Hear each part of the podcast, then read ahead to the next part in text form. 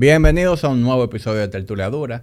En el día de hoy tengo el honor de recibir a una muy buena amiga que es Diane Bisonó y al doctor Rafael Johnson. Hoy vamos a conversar un poquito sobre las adicciones a sustancias y a, bueno, en general todo tipo de adicciones.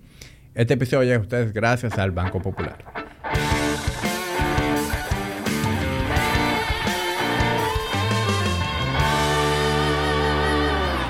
Diane, bienvenida al podcast que nunca has escuchado. La verdad que me siento muy contenta de estar aquí hoy. y bienvenido, doctor Rafael Johnson. Tú sabes que, Gracias. Diane, dicen que nadie es profeta en su tierra.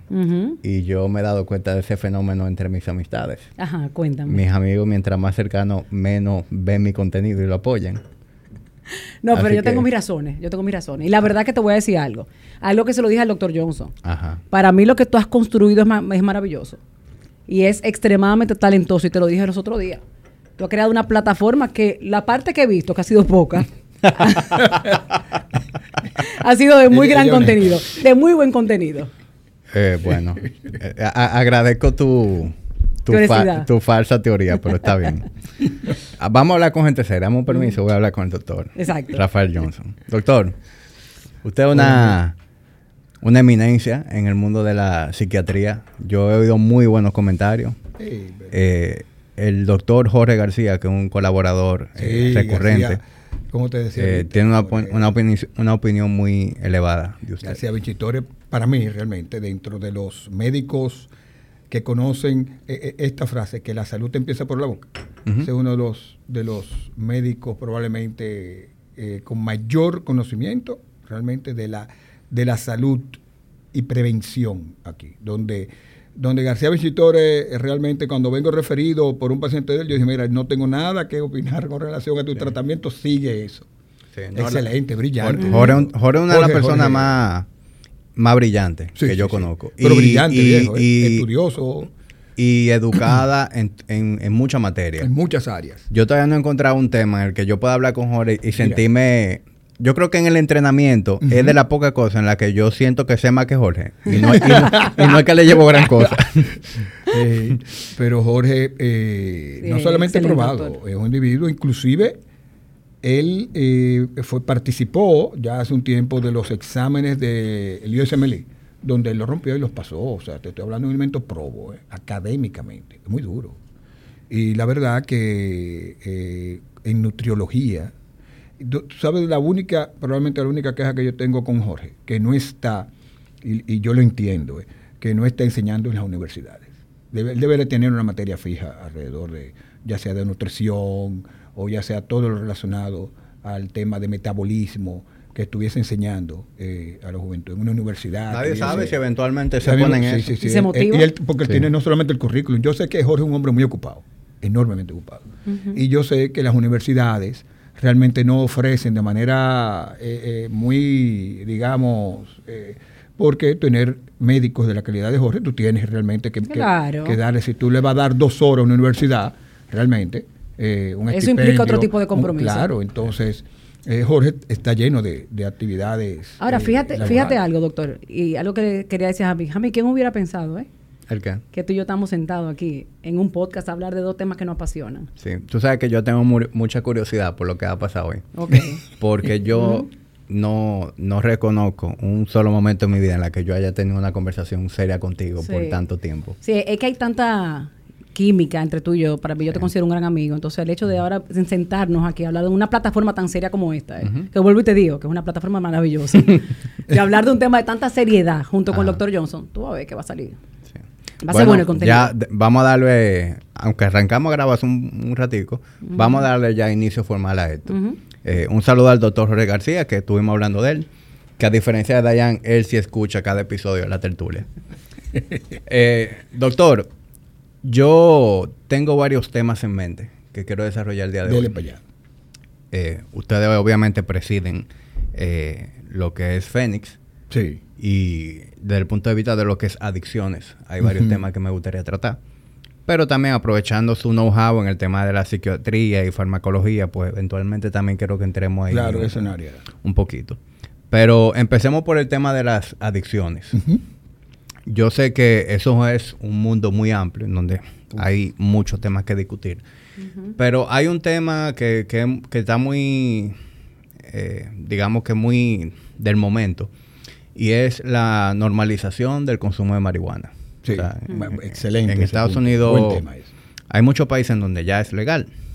En Estados Unidos hemos visto un fenómeno de que se ha ido legalizando en muchos estados y ya es muy común visitar una ciudad como Nueva York Sí, claro. y, y hacer como esta especie de comparativo de lo que era ir a Nueva York hace unos Hace años, unos años. y ir hoy en Lo que es día. hoy en día.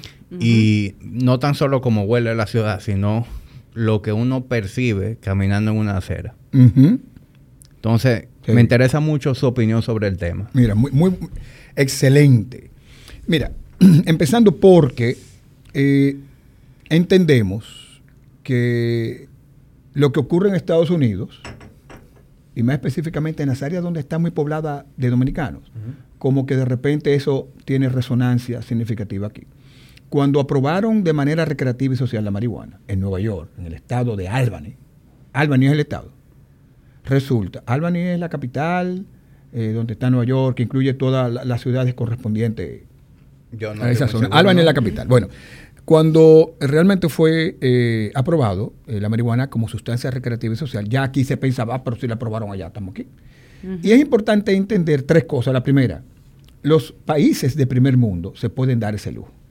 Se puede dar el lujo de aprobar sustancias como la marihuana porque tienen los recursos para poder bregar muy bien con los derivados y los eventos adversos de lo que traduce la sustancia. Perfecto. ¿Qué ocurre? La otra parte es dónde están los controles en esas, eh, realmente las ciudades, son controles, hay control de calidad. O sea, ya no estamos, como está realmente abierto y está legalizado, tú vas a tener un producto que está regido bajo control. Recuerda que eso paga impuestos. Eh, y lo tercero es, realmente, es la educación. Tú me dirías, tú me quieres a mí decir que esos países están educados. Bueno, pero tiene un sistema que le brinda constantemente información al respecto. ¿Qué ocurre con nuestro, la parte doméstica nuestra? Lamentablemente nosotros no tenemos y no podemos eh, todavía ni siquiera despenalizarlo. Por el tema de que nosotros somos un país, yo eso lo estoy yo escuchando desde chiquito, eh, en vía de desarrollo. No tenemos la educación, no tenemos el soporte, no tenemos la plataforma en salud. Es más, yo te puedo decir que nosotros no tenemos censado ni epidemiológicamente eh, realmente medido la cantidad de alcohol que se tomó el año pasado. Te voy a poner un ejemplo. Tú recuerdas en el 20, la pandemia, que decían tanto muertos de COVID, tanto muertos por Clenen. Claro. Eh, resulta, ¿tú sabes por qué fue tan importante el tema del alcohol eh, totalmente eh, no legal? Porque no paga impuestos.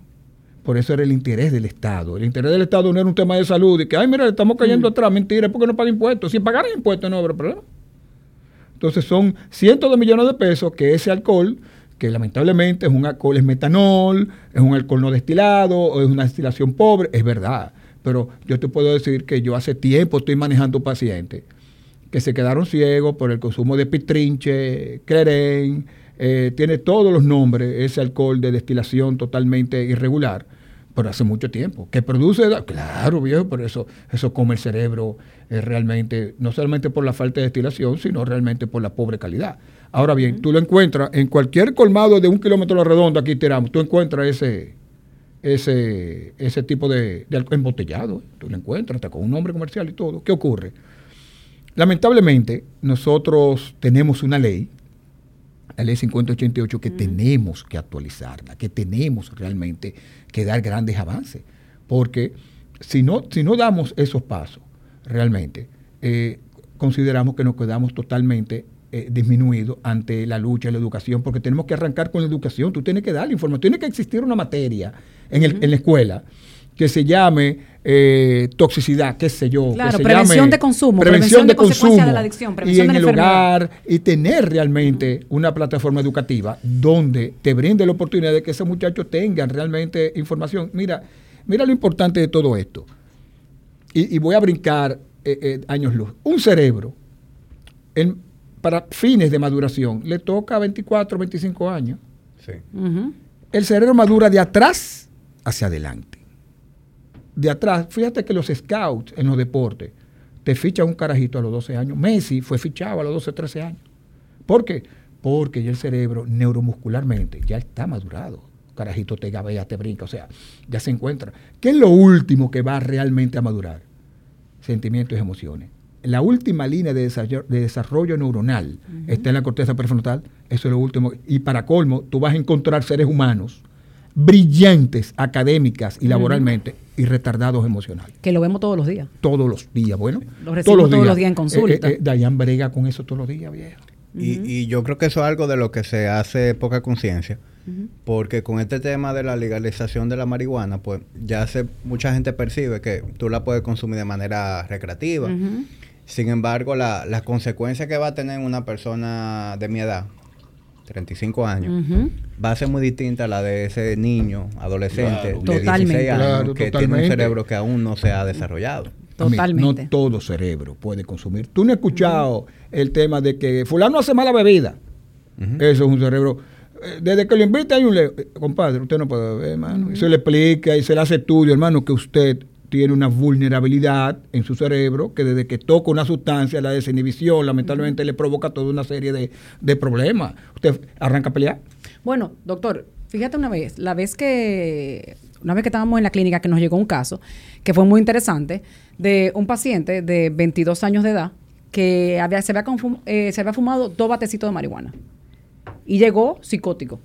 El paciente estaba totalmente psicótico. Eso es un dato, médico. Dos batecitos de marihuana. Pero ¿qué, qué pasa? Ahí de base había algo que cuando él ingirió o, o se fumó ese batecito de marihuana, disparó ese gen. Y entonces en ese paciente tuvimos que ingresarlo, tuvimos que, que estabilizarlo, tuvimos que aprender que aprenda a manejar emociones y sentimientos, a desintoxicarlo, para que él se diera cuenta de que ese cerebrito no puede consumir ningún tipo de sustancia, porque cada organismo es completamente distinto. Sí. Lo que a ti te cae bien no significa que a mí me va a caer bien. Entonces, es el tema con la legalización de la sustancia. Fíjate, legalizamos la marihuana, ok. Pero ¿qué cantidad de marihuana yo puedo consumir sin que yo llegue a un estado de psicosis? ¿O qué, qué, qué puede generar eso en mí, en mi cerebrito, que yo no sé lo que hay de base? Claro. Por ejemplo, si yo hago una historia de eh, transgeneracional de mi abuela, de mi mamá, de mi papá, eh, hay alguna enfermedad mental, eh, hay depresión, ansiedad, esquizofrenia, eso puede ser un tema de predisposición genética que puede activar ese gen. Excelente ese tema, ¿eh? Y puede- Importantísimo. Claro, entonces ¿eh? eso es algo que tenemos que generar mucha conciencia y parte de, de- de entender de dónde venimos, cuál es mi historia.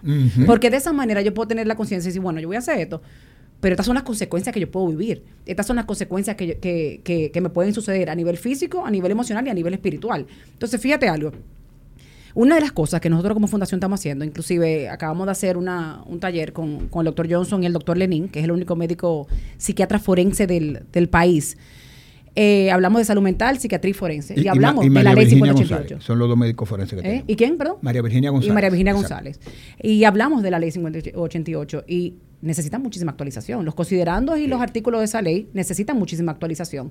Y nosotros no nos podemos dar el lujo de, de- de- de legalizar la marihuana. Nosotros no contamos con las políticas eh, públicas de, de- de llevar a cabo un plan donde podamos bregar con las consecuencias que eso puede generar a nivel de sociedad. Porque la marihuana tiene mucha repercusión a nivel de sociedad.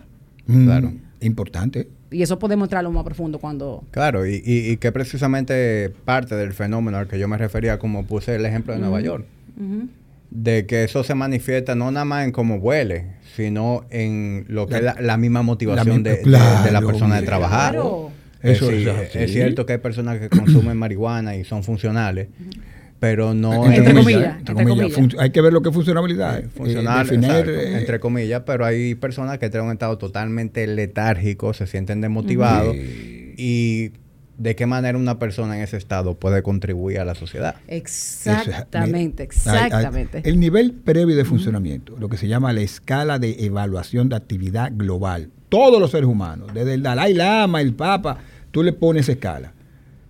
Donde tú tienes tu relación contigo, que es la relación más importante que debe tener todo ser humano. Si tú- yo no estoy bien relacionado conmigo, olvídate que en mi entorno, viejo, no va a estar bien.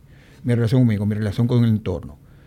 Proyecto de vida. El ser humano que no tenga un propósito, un proyecto en la vida, está condenado a autodestruirse. Hmm. Oye, e- esa, esa es una máxima, yo creo que bíblica vaina. El ser humano que no tenga un propósito en la vida está condenado a autodestruirse. Víctor Frank. Ah, mi propósito es barrer esta esquina. allá. Perfecto, manito. Esa es tu esquina y la manténla más limpia. Porque yo le digo a las personas, fíjate que cuando hablamos de funcionabilidad, de repente, lo social económico te arropa de que, oh, qué funcional. No, manito, no, no, eso no es así.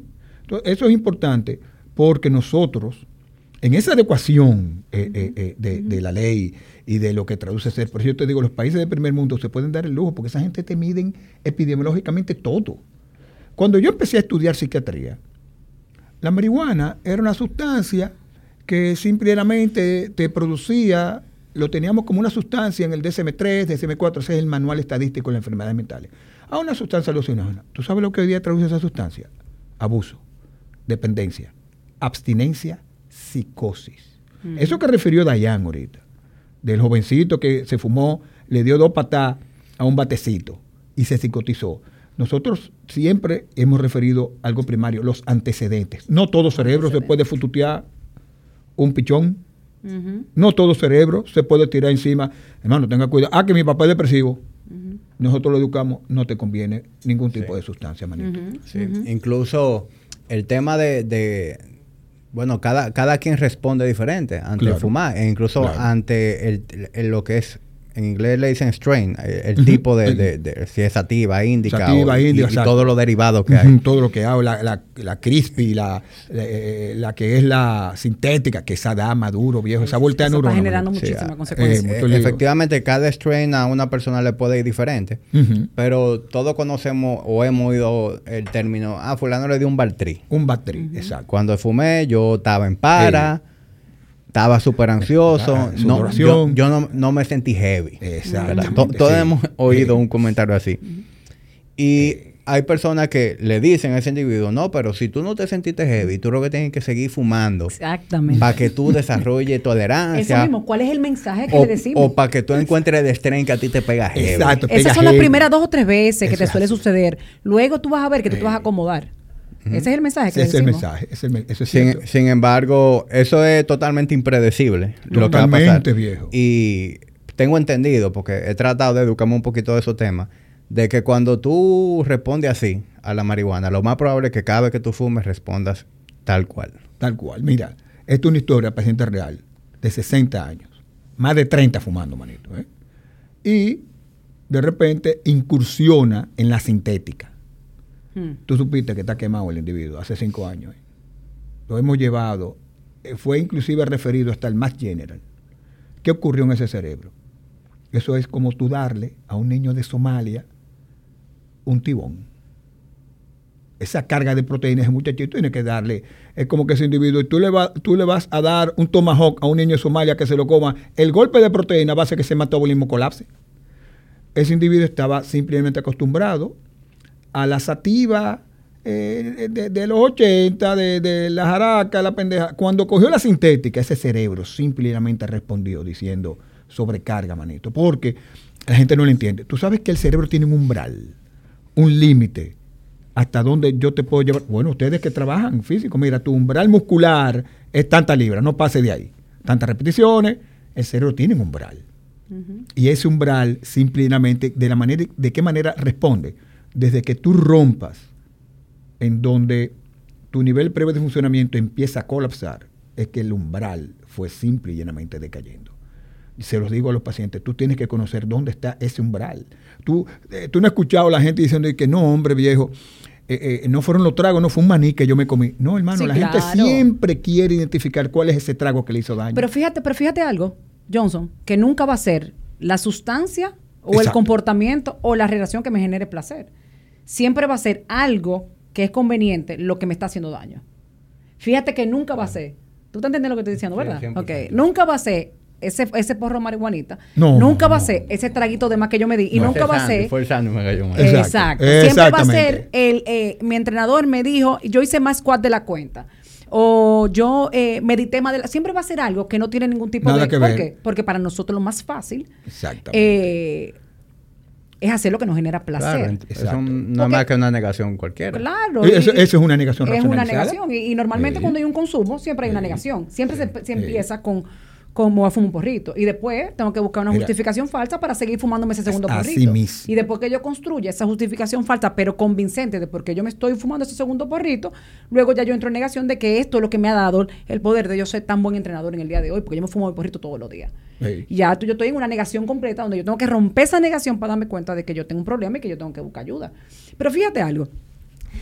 Si el estrés, la ansiedad, las preocupaciones excesivas genera un cambio en, en mi sistema, o sea, ese cortisol se eleva, eh, se, me- se altera mi estado físico, mi, est- mi estado mental, La mi- ansiedad, millón. todo, todo millón. Imagínate si yo a este cerebrito le meto sustancia química.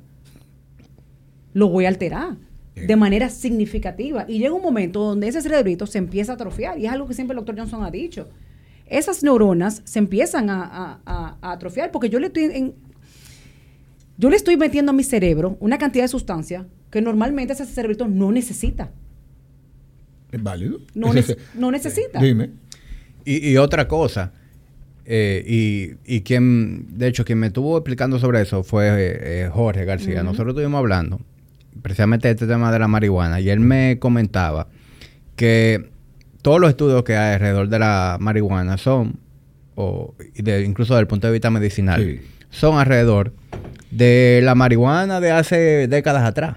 En donde tú tenías un radio entre THC y, y. CBD. Y CBD. Pero la marihuana que se está fumando hoy en día es una marihuana genéticamente modificada. Modificada. Buscando precisamente esos strains para que peguen bien. Para que peguen bien y con mayor contenido. Claro, entonces ya de tú THC. tienes un radio Sí. de, de THC Sí. muy superior Muy a CBD. Incluso superior. hay strains que son puramente THC. Así mismo, puro, puro THC. Entonces, la secuela de eso en el cerebro son... y que todavía no la sabemos y la secuela, y, pero ya la estamos viendo. Mira, por ejemplo, Colorado. Te voy a poner un ejemplo que salió, en- no, en Journal Psiquiatría, en, la revista Nature, que cuando, eh, cuando Colorado fue el primer estado que se, que se aprobó de manera recreativa la marihuana. El, el gobernador se opuso. Dijo, no, mira, a mí no me gusta esa idea. Eh, de repente surgieron la Sociedad Norteamericana de Psiquiatría Infantil, tenemos que tener cuidado. Bueno, se aprobó el asunto. En tres años se incrementa por el pago de impuestos las arcas del- del- de la gobernación. Hay mucho dinero. Pero de repente algo importante. Le preguntan un día al gobernador, ah, pues tú tienes mucho cuarto por pago de impuestos. Y yo, sí, ¿usted sabe dónde se está yendo la mitad? ¿A dónde? A las unidades de higiene mental. Ajá, ¿y por qué? Resulta, acontece que se han eh, duplicado, triplicado la presencia de menores de 25 años por cuadro psicótico por consumo de sustancias. ¿Y de dónde tú crees que salen cuando van al hospital psiquiátrico? ¿De dónde tú crees que sale el dinero para pagarle? Tiene que salir, se está yendo la mitad. Te pongo este ejemplo porque de repente tú dices, ah, pero el negocio es bueno, eh, ahí eh, eh, eh, pago de impuestos. Sí, pero ¿a dónde van a ir los pagos de impuestos? Te, te voy a poner ejemplo con el tabaquismo, el cigarrillo. Todos piensan que la primera gobernación de Clinton, que es un humanista porque puso la atención al cigarro, mentira. Resulta que cuando el centavo que le quitaban de impuesto al cigarrillo, el Ministerio de Salud tenía que dar dos centavos para el tema salud. Yo te quitaba uno, pero yo tenía que dar dos por los derivados y los problemas debido al tema del tabaquismo, en los pulmones, en la piel, en, en la mujer y salud. en- o sea, decía, pero ven acá, el, el- el- el- porque no el tema no es nicotina, la nicotina es la sustancia que engancha, ¿eh? Eh, son los excipientes que lleva el cigarrillo. ¿Qué ocurre? El Dicen, el alquitrán, toda la vaina. Y dicen, pero mira, este negocio no va. Súbele los impuestos. Subieron los impuestos. No daba el tema de, de los impuestos, porque como quiera el Ministerio de Salud tenía que dar más dinero para el tema de salud, producto de los derivados al tabaquismo. Empezó a regularse, que no se puede fumar, que a dos esquinas, que yo cuánto. Hoy día tenemos grandes restricciones por el tema del tabaquismo. Se siguen pagando los impuestos y sigue siendo una... ¿Tú ¿Sabes cuánta gente se muere al año por causa del tabaquismo? Con 4 o 5 millones de gente que se muere al año solamente por causa del tabaquismo. Sí. O sea, todavía sigue siendo una pela. Por consiguiente, el, el dinero que yo pensaba que le estaba sacando eh, sigue siendo pérdida. Eso va a pasar dentro de 20 años con la marihuana. Tú verás. Donde lamentablemente vamos a tener pacientes en unidades de higiene mental, muchachos que lamentablemente la genética, como bien describía Dayan, concho, mi papá es esquizofrénico. Hermano, no consuma. Ya a los 18 años, desperté el gen. ¡Pum! Esquizofrénico. ¿Qué yo voy a hacer con un muchacho ya con una importante alteración de su nivel previo de funcionamiento? Ya es una carga. Ya eso es una carga social. Ya, ya, ya, ya, Ya, eso es una carga. Las enfermedades psiquiátricas son costosas, men. Son costosísimas. Entonces, imagínate esto. Legalizamos una sustancia que no sabemos cómo la vamos a manejar, pero sin psicoeducar, sin psicoeducar a la masa, sin psicoeducar a la población de todas las consecuencias catastróficas que esto puede generar. Entonces, al final, ¿cuál va a ser el, cuál va a ser el fruto? Exacto. O sea, si el legalizar esto sin, psicoeducar de las consecuencias emocionales, físico, mentales, a nivel cognitivo, a nivel de memoria, eh, que, que tenga ciertas regulaciones que va a generar. Entonces, el punto aquí no es de la marihuana en sí, de la sustancia. Exactamente. Es en, en- en construir seres humanos que sean fértiles, que puedan tomar buenas decisiones en su vida, porque siempre van a haber. Siempre va a haber sustancias, siempre va a haber conducta, siempre va a haber relaciones tóxicas, siempre van a haber muchísimas cosas disfuncionales que no me van a beneficiar en la vida. Ahora, si yo trabajo en generar seres humanos más fértiles, seres humanos con un proyecto de vida, como decía el doctor Johnson, con un estilo de vida sano, con, con hábitos fértiles, eh, que se preocupen por, por, por, por un buen autocuidado, de una buena valoración de sí mismo, van a elegir cosas que le convienen, no las cosas que le generan placer y le llevan a un patrón de autodestrucción. Que eso es lo que decía Johnson. Tú puedes conocer personas brillantes, pero a nivel emocional, y es como decía el dicho, yo puedo tener toda la inteligencia del mundo. Ahora, si no tengo inteligencia emocional, no tengo absolutamente nada. Eso- porque eso yo necesito la inteligencia emocional para Y- tomar buenas decisiones. Y es importante que este, este conversatorio no sea de que, ah, que nosotros somos anti-marihuana, anti-droga. No, no, no, óyeme. eh, vamos a estar claros, el que quiera consumirse su asunto es su problema de cada quien. Ahora bien, algo muy importante, y yo siempre lo he referido, dentro de tu responsabilidad de consumo, realmente, que tú no termines haciéndole daño a otro. ¿En qué sentido? Te voy a poner algo, eh, ahora en una de estas avenidas, eh, salió en la prensa, ¡boom! Un carro eh, chocó con un palo de luz, se fue la mitad del- de la luz del barrio, que cuánto se cayó. El individuo borracho, plan, gracias a Dios, nada humano que lamentar.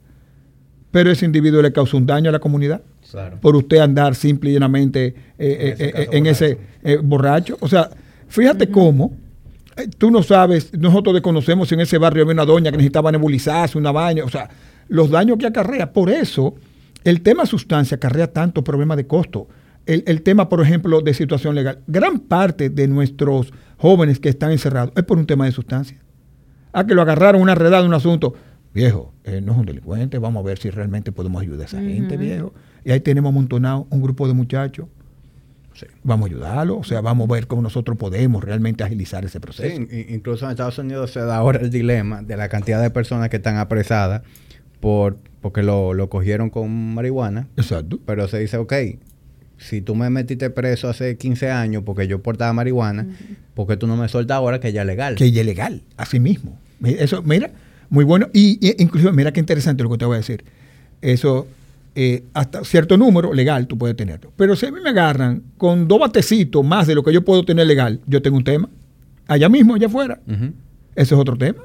Y si de repente, porque eh, alrededor del tema de la despenalización, legalización de manera recreativa, hay responsabilidades que asumir. Por ejemplo, tú te montas en las guaguas, en California, en Nueva York, tú dices, eh, eh, se permite el consumo, pero recuerde que la marihuana tiene tal problema, tal, hasta en español te lo ponen y te lo describen. ¿Y pero qué ocurre cuando de repente un carajito de 15, 16 años opta un día, porque es un pen y hace una, un, un, un- un shot, vamos a decir, de THC, un cerebrito que aún realmente está en vía de desarrollo en una edad tan, pero tan vulnerable como la adolescencia. O sea, ¿qué va a ocurrir? Y, y que, que eso le- era parte de lo que yo le iba a preguntar. ¿Qué impacto está teniendo eh, los PEN en el consumo? Porque eh, hace 15, 20 años, cuando yo era muchacho, para fumar marihuana, uno, era bastante difícil conseguirla, Claro. ¿verdad? Capiarla, como Sí, dicen. capiarla, sí. Y dos, si tú fumabas era demasiado evidente, porque eso desprende un olor muy, sí, no. muy fácil de Muy reconocer. Sin embargo, ahora cualquier carajito anda con un pen Así mismo. y te fuma dentro de la, Dentro casa, de la casa. te fuma en el mismo colegio, puede, puede darse Así su mismo, patada. Así mismo. Entonces, eso hace que el acceso sea mucho más fácil y también fácil. que el consumo sea mucho más desmedido. Así mismo, porque también recuerda que el control del PEN es otra situación que nosotros, no te va a decir que punto 01 de THC, realmente THC tiene. Tú le buscas cuál es el contenido en términos de miligramos, en términos, porque esa es otra versión. Por ejemplo, e- el PEN de, de nicotina dice, no, este liquidito no tiene eh, nicotina. Falso siempre te va a dejar un porcentaje mínimo para dejarte enganchado. Mira, la nicotina no es la sustancia más aditiva comparable con la cocaína, con la heroína. La nicotina, la nicotina es contundente. inclusive cuando se diseñaron los primeros aparatos, aparatos eléctricos con la, con la intención de pasar del tabaquismo al aparato eléctrico. Recuerdo un médico que dijo, cometimos un error, hace, hace 20 años, cometimos un error, porque vamos a tener generación, que ya lo estamos viendo, que nunca se va a poner un cigarrillo en la boca. Y va a fumar. Y va a fumar más. Y eso es lo que está pasando hoy. Claro. Sí. Pero tú sabes qué? El fácil acceso que hay hoy en día, que es lo, lo que tú dices, en la época de nosotros no se veía eso. Para uno poder consumir, tenía que, tú veías que esa persona tenían que hacer, Uh. un, eh, planificarse con que- antelación. pindilú, eh. O- una- Tú tenías que tener muchas ganas de Sí, fumar marihuana. o sea, tenía que planificarte, eso era un tema. Hoy en día, para mí, hay dos factores que influyen. El fácil acceso y la tecnología que es un tema para mí muy importante en el tema de lo que es las, de la prevención de las adicciones. La tecnología ha abierto las puertas al fácil acceso a todo lo que tiene que ver con el consumo. Yo tengo pacientes que consumen, que consumen eh, o, o compran el- el- el- lo que sea que vayan a consumir por aquí, Claro. por aquí. La capacidad de yo poder pedir lo que yo quiera por aquí me lleva yo a hacer lo que yo quiera y no hay ningún tipo de regulación. Porque quien sea un muchachito de 12 años de edad que ya tiene celular, de 11 años de edad, puede pedir lo que sea por aquí. Claro. Y ahí no te dice si es regulación, te mandan un screen que dicen, tú eres mayor de 18 años, tú le dices que sí, teniendo 12, y ya tú puedes pedir lo que tú quieras. O sea, ya los pusher, que era antes que tú tenías que salir a buscarlo, ¿verdad? Hoy en día tú lo tienes en tu celular. O sea, el Sí. fácil acceso, el poco control que tienen los padres a ver ese. cómo lo... eh, Eh. Los hijos tienen acceso a cosas que son súper dañinas y que le pueden llevar a tener consecuencias catastróficas a largo plazo. Por eso el, el tema de la, de, de la nueva era digital y las consecuencias que esto puede generar, los padres tienen que estar mucho más alerta hoy en día que antes. Eh, el aislamiento. Cuando tú ves que, Sí. que tu niño, tu adolescente te, se está aislando demasiado, cambios significativos en su, en su estado de ánimo, eh, que si irrita- irritabilidad, que si de repente tú ves que está despierto de noche eh, y durmiendo de día, Sí, sí, sí. que tú ves que de repente eh, tiene unos cambios de humor muy, muy significativos en un día, eh, Hasta mismo, la vestimenta. e- ese mismo autocuidado el mismo... Exactamente. se refleja mucho en el autocuidado. Exactamente, tú ves que ya de repente, si él iba a la peluquería cada dos semanas, ahora de repente tiene seis meses que no se pela, de repente ya lo único que quiere estar eh, con los amiguitos, o de repente ya no quiere juntarse con los amiguitos. Estos amiguitos cambios, nuevos. o amiguitos nuevos, todos estos cambios son signos y síntomas de que algo está sucediendo. Y ahí es donde está- te tenemos que estar totalmente alerta. Mira, los otros días, a mí yo fui a una, a una charla de un de un señor que se llama Mark Massip, que él es eh, especialista en todo lo que es la nueva tecnología. Y él estaba hablando de todo esto, él se ha hecho experto en todo el tema de las adicciones a la nueva tecnología, eh, la nomo- nomofobia. Sí, sí, sí, sí. Y porque esto es esto genera la misma adicción, y la- el- el- Sí, claro, los likes viejo. y la foto, y de repente yo subo una foto y no le dan la like que yo quiero, la- vuelvo y la borro. O sea, una, una, una Sí, sí, sí, una locura. necesidad constante de, de aprobación y de validación. Y él hablaba, si yo te pregunto a ti, Jamie, ¿cuál tú crees que es la edad que él recomienda para que le entreguen celular a un hijo? ¿Cuál es? 15, 16 años. 16 años. Si comparamos eso con la realidad que estamos viviendo hoy en día, ¿cuál es? Bueno, iPad desde que tienen 2 y 3 años. Y estamos viendo niños con 10, 11 años que ya tienen su, su teléfono. Entonces, imagínate tú. Cuando a mí me dan este teléfono, ¿cómo yo regulo lo que ese niño o ese adolescente ve en el celular? No, no hay forma. No hay manera. Entonces, ¿qué yo estoy haciendo? Es un acceso. Fíjate, extrapola cuando tú tenías 14, 15 años. Tú estabas jugando, eh, no sé qué tú jugabas. No, la- la- fútbol, voleibol. Lo, lo primero que me llega a la mente es la, la masturbación tiene que estar rampante.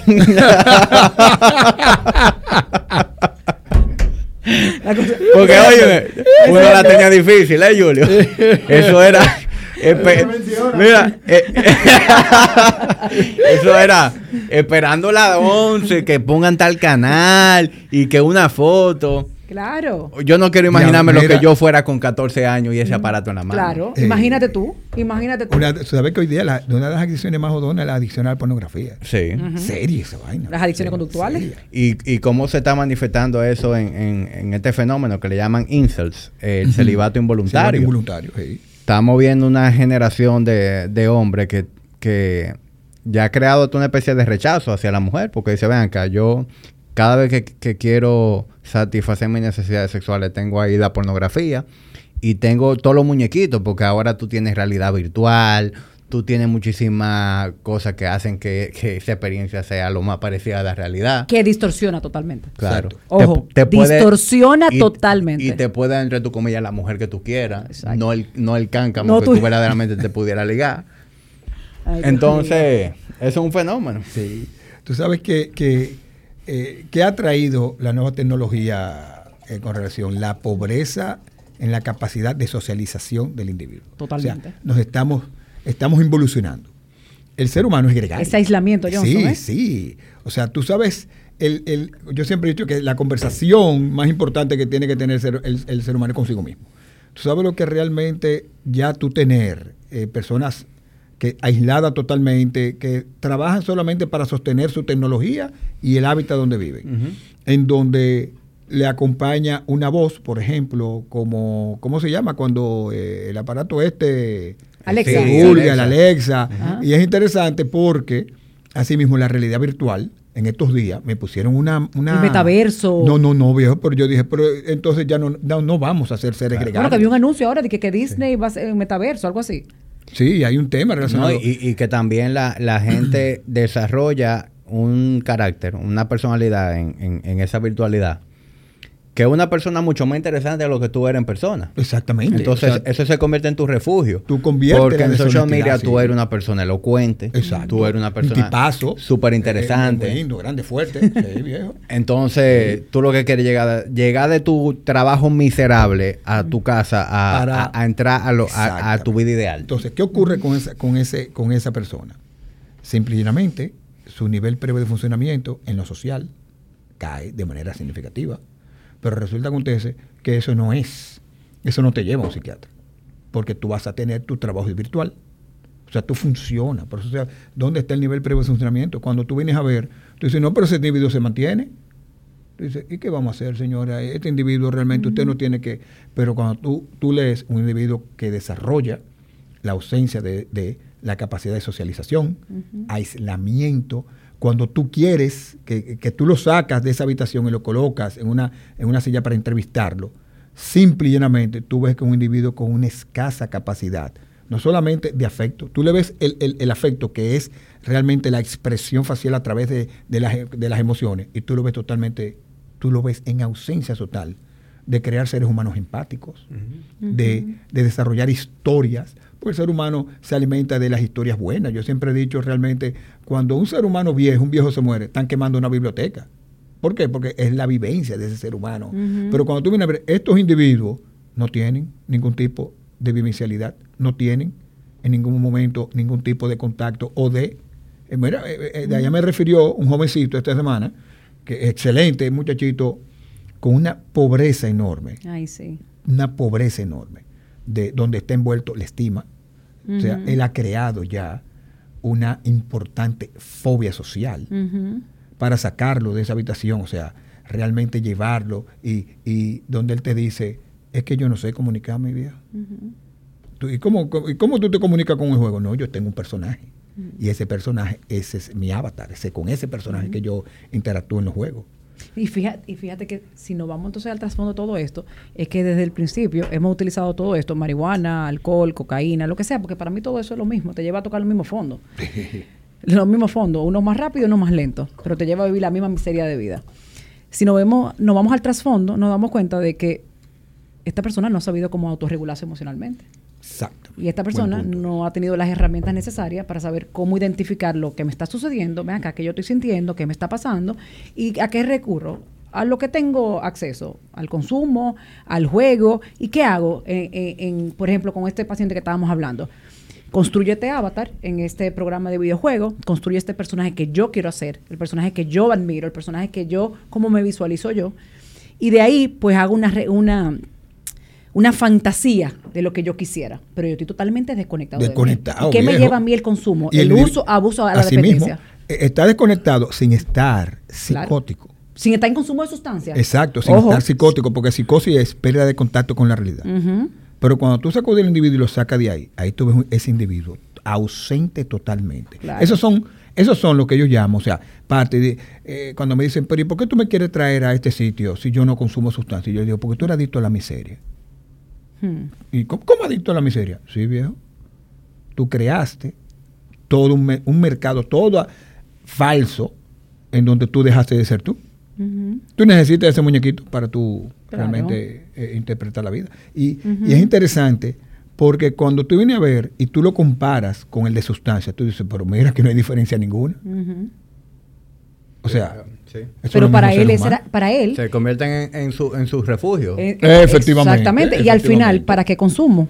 Para evadir. Al final, ¿para qué consumo? Para anestesiar lo que estoy viviendo. Al final, ¿para qué consumo? Porque no estoy en paz conmigo mismo. No me conozco, no sé quién soy. ¿Qué hago? Construyo una realidad paralela a lo que yo consideraría o lo que yo quisiera hacer. Videojuegos, sustancia, conductas, relaciones, lo que sea. que sea. Una me va a llevar a tocar fondo más rápida que otra, pero al final me lleva yo siempre digo que, que no es cuestión de la sustancia, es el trasfondo de lo que yo estoy viviendo, el nivel de miseria que yo vivo. Yo no tengo que tener un accidente de tránsito, yo no tengo que perder una pierna, yo no tengo que perder cosas significativas en mi vida para yo buscar ayuda. Simplemente el hecho de decir, ven acá, pero ¿por qué el hecho de yo tener que fumar marihuana todos los días? ¿Por qué el hecho de que cada vez que yo estoy triste, me tengo que beber un traguito de, de Sí. alcohol para sentirme mejor. O porque yo me estoy convirtiendo en un hábito de llegar a mi casa y servirme un traguito de whisky toda la noche. ¿Cuál es el trasfondo de esto? De, de, de empezar en lo que es un proceso de autoconocimiento, de entender qué yo estoy sintiendo, qué yo estoy viviendo. Porque si yo me desenfoco eh, que, eh, y me desconecto de mí, que es lo principal del tema de las adicciones, el tema de desconexión emocional, y me enfoco en satisfacer todo lo que me está pasando de manera interna a través de, de acciones externas, como la sustancia, conductas o relaciones, yo lo que estoy buscando es llenar un vacío existencial. Y si yo siempre necesito el avatar para llenar ese vacío existencial, y yo sim- si yo siempre necesito Wow. ese videojuego para llenar ese vacío existencial, Hace el mismo y- papel. No te, no te estás aceptando. no te eso- estás aceptando. No te Entonces, acepta bien. Al final, lo tenemos primero. que trabajar, claro, Si tenemos tú que no te trabajar con el ser humano. Eso es lo que hacemos Johnson y yo, Eh, trabajar con el ser y humano, con ese ser humano noble. Exacto, y modificar esos patrones comportamentales desadaptativos. Simplemente a convertirlo. ¿Tú sabes lo que es tú desalfabetizar ese cerebro que se encuentra totalmente eh, eh, fuera de contacto con, con él mismo?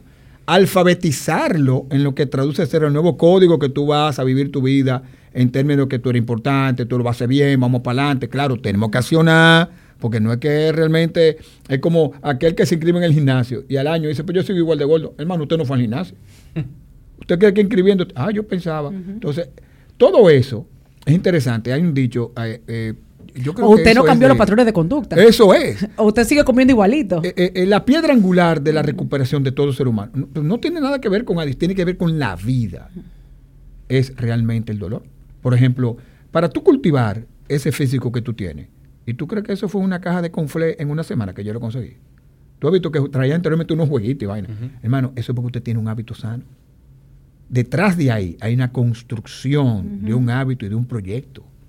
Detrás de ahí. O sea, yo no puedo aspirar a que realmente yo voy a tener ese organismo que tú tienes en un año. Hermano, eso es un proceso. ¿Sabes que los seres humanos quieren siempre tener resultados, resultados, resultados? No, no, no, no. Proceso. El proceso es lo que te va a llevar el resultado. Y resulta y acontece que el proceso es que va a elegir quiénes van a ser los actores que van a participar del resultado. Si eh, eh, esto es, si tú le metes disparate al cerebro, el cerebro te lo va a devolver. Hmm. El cerebro te lo devuelve bien. Te pasa factura. Te pasa factura. Doctor, usted que ya tiene bastante tiempo eh, ejerciendo, ha logrado identificar patrones, tendencias, pero también maneja cifras. En comparación a décadas anteriores, lo que estamos viendo ahora en lo que es consumo de drogas y, y adicción en general, ¿le preocupa? Sí, sí, sí, viejo. Enormemente. ¿Qué, Mira, qué tan grave es en comparación? Mira. Siempre ha sido un problema, pero ¿qué tan grave en comparación a una o dos Mira. décadas atrás? eh, nosotros en la actualidad, lo que, lo que voy a decir realmente es un, es un tremendismo. La psiquiatría no tiene respuestas ahora mismo para poder eh, trabajar con la avalancha de nuevos casos de enfermos mentales que estamos teniendo. Mira, si yo en el mundo, en el mundo, los médicos que se van a graduar, yo simplemente los entreno para que ellos detecten, eh, eh, hagan diagnósticos y traten depresión y ansiedad, no van a dar abasto. No van a dar abasto. ¿Tú sabes qué ocurre cada 40 o 45 segundos en el mundo? Se suicida un ser humano. O sea, si nosotros este programa eh, dura una hora, calcula cuántos 40 segundos hay en esa hora Y esa va a ser la cifra del número de seres humanos que se suicidaron. Y, Impresionante. eh, óyeme, y, es tan, tan doloroso que entre la cifra, entre 18, 17, 25 años, ¿tú sabes cuál es la principal causa de muerte? Suicidio, manito, y los accidentes de tránsito no, no es una enfermedad física. Entonces, ¿qué estamos haciendo? O sea, ¿dónde estamos nosotros? Y en un país como Dominicalandia, manito, que nosotros estamos trabajando es enfermedad, nosotros estamos a un nivel terciario, nosotros trabajamos la clínica eh, eh, que dirigimos, eh, que estamos Dayan, eh, yo, nosotros trabajamos a un nivel terciario, nosotros trabajamos ya con el individuo enfermo, Sí. nosotros no tenemos programas de prevención. Mira que aquí se están haciendo grandes esfuerzos en el Consejo de Droga, eh, la misma dirección, en La diferentes fundación. tipos, la fundación, está- se están haciendo escuelas, esfuerzos. ¿eh? Mira, ahora mismo está ¿Eh? Fausto. Ah, exacto, en una escuela. Y Eddie, Virginia y Epe en- con el ayuntamiento haciendo una charla. Haciendo con el tema de prevención de consumo.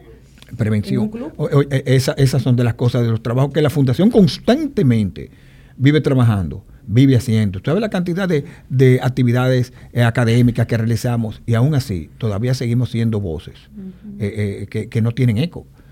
Trabajadores de la salud mental en los medios que realmente deben multiplicar información, buenos comunicadores, y aún así tú vas a encontrar que eh, y mucho de esta, que yo se lo pido mucho también a la gente de las noticias y, los y la radio y los, no, no esté anunciando tanta, que tanta gente se suicidaron, que tanta, yo, no, no, no, no, esas son cifras que no podemos estar realmente eh, brindándolas, porque desde que tú sales, fíjate que tú lees problemas, ¿qué es, lo que, ¿qué es lo que hay en las páginas? ¿Qué es lo que tú cuando abres un Instagram te envían información? El problema, viejo. El problema. Claro, que eso, Entonces- el que está en un cuadro emocional, pues eso Sí. lo, lo- lo que hace que lo, lo- lo empeora. Y nosotros, las cifras se están incrementando, viejo. No son, cuando yo empecé eh, eh, eh, a estudiar esto hace 30 años, oye qué interesante. Yo estaba en el DSM3. El DSM3 revisado, estamos ya en el segundo revisado. ¿Qué ocurre? En el quinto revisado. ¿Qué ocurre? Como te explicaba con el tema de la, de la sustancia. La marihuana era una sustancia que nada más, ah, no, no, alucinógena. Ya hoy día, ya mira dónde estamos dónde estamos. Por ejemplo, atención con relación al tema relacionado con el alcohol. Uf, pero el alcohol te mata. Es la sustancia que, que más daño le ha hecho a la humanidad. Ujú. Entre Y eh, más consecuencias costos indirectos, exacto. Costos social. indirectos, o sea, eh, eh, el alcohol. Eh, ese, era, ese era otro tema. Anteriormente era un tema de que, ah, sí, mira, ya hoy día es una enfermedad. Es más, el alcoholismo es una enfermedad que debe tener, que, que la Organización Mundial de la Salud la tiene consignada como una enfermedad, como 60, 70 años. Oye, oye eso, eh, diagnosticada como una auténtica y no una enfermedad, la tiene eh, eh, edificada como hace 70 años. O sea, tú buscas, es una enfermedad nueva. Sin embargo, a diferencia de la marihuana y otras sustancias que estuvimos hablando, eh, en este país el alcohol no tan solo está normalizado, Sí. sino que si tú eres una persona que no toma alcohol, a ti se te cuestiona socialmente. Claro, Es la única droga que te cuestionan por no consumirla. así mismo. Es la ¿Y única por droga. qué tú no bebes? Es la única droga que te cuestionan por no consumirla. Porque el alcohol es una droga. Yo no confío Sí. en gente que no beba. Yo he escuchado mucho eso. Yo no hago negocios con personas que no consuman. Eso, eh, O sea, fíjate el tipo de mentalidad. La- se cuestiona la hombría también. Sí. Es- eso es como una insignia de hombría, Sí. el bebé. Exactamente. Y Eso el- lo veo y- mucho en los pacientes de recuperación. Y el que eh, tú puedas beber mucho. Ya, yo me bajo un litro de ron. Oh. Eso es, mira. Eso es ultra macho man, manito. Sí, no, pero, pero- fíjate, y fíjate que interesante. ¿Por qué yo me comparo? Sin embargo, macho man hasta la hora del acto sexual, Es- porque, sabe- exacto. porque sabemos lo que eso provoca. No, y ahí te iba a decir, y el nivel de autodestrucción, o sea, yo consumo un litro y tú consumes medio litro, yo, yo tengo la capacidad de autodestruirme más rápido que tú. O sea, yo me estoy comparando contigo a nivel de la capacidad de autodestrucción que tengo yo para mismo. conmigo. Pero entonces vamos a comparar a ver quién es más verdugo tirando para adelante trabajando. O en el Sí. gimnasio. O creando hábitos buenas, sanos. o estudiando, o claro, sacando- o estudiando, o haciendo maestría, o formando una, una, una, una, una familia sana, una familia fértil. ¿Cómo te va a ti en tus relaciones personales? Pero fíjate, yo me bajo una botella y tú media botella, pero yo soy entonces más cool con yo soy más cool que tú porque yo tengo la capacidad de autodestruirme más rápida que tú. O sea, ¿a dónde el punto de, de- de- yo digo esto, el punto de, de interiorizar un poquito, es decir, ¿qué cosas en mi vida yo puedo empezar a modificar? ¿Y qué cosas yo estoy haciendo que me están haciendo daño? Porque lo importante es tener esa vigilancia. Y también, y, y- y- y aprovecho la presencia de ustedes aquí para oírlo de expertos. también saber cuándo reconocer que el alcohol es un problema para ti. Porque yo consumo alcohol de manera Sí. eh, social, recreativa. Sin embargo, yo estoy muy claro en que el alcohol para mí no es un problema. Yo lo puedo consumir responsablemente Exacto. y todo lo demás. Sin embargo, la cantidad de personas que con toda la, la normalización del mundo se, se toman un y dos tragos todos los días. Y eso es parte de su No, cotidianidad. parte, y tú le preguntas a esa persona y dice, no, yo no sé No, de no, todo no. alcohol. Lo que pasa es que yo disfruto una copa de vino, Exacto. yo disfruto una cervecita todos los días. Esa es la manera de yo compartir con mi pareja. O así es que yo boto el golpe cuando llego de trabajar. Sí, pero si tú lo Aquí está tienes- muy normatizado esa vaina, viejo. Tú sabes que, eh, como muy bien ustedes lo expresan, es la única do- eh, sustancia que crea duda. Ahora bien, es la sustancia más silenciosa Hmm. que lamentablemente te atrapa. Hoy día, los estudios, David Knotts es un psiquiatra inglés que es una figura muy respetada eh, en el ámbito mundial de consumo de sustancias. Y él, conjuntamente con la Universidad de París, desarrollaron un estudio donde señalaron que no existe el tema de que no, yo tomo de manera moderada. No existe el tema que cuál es la dosis de alcohol que te hace daño. Por consiguiente, lo ideal sería la abstinencia.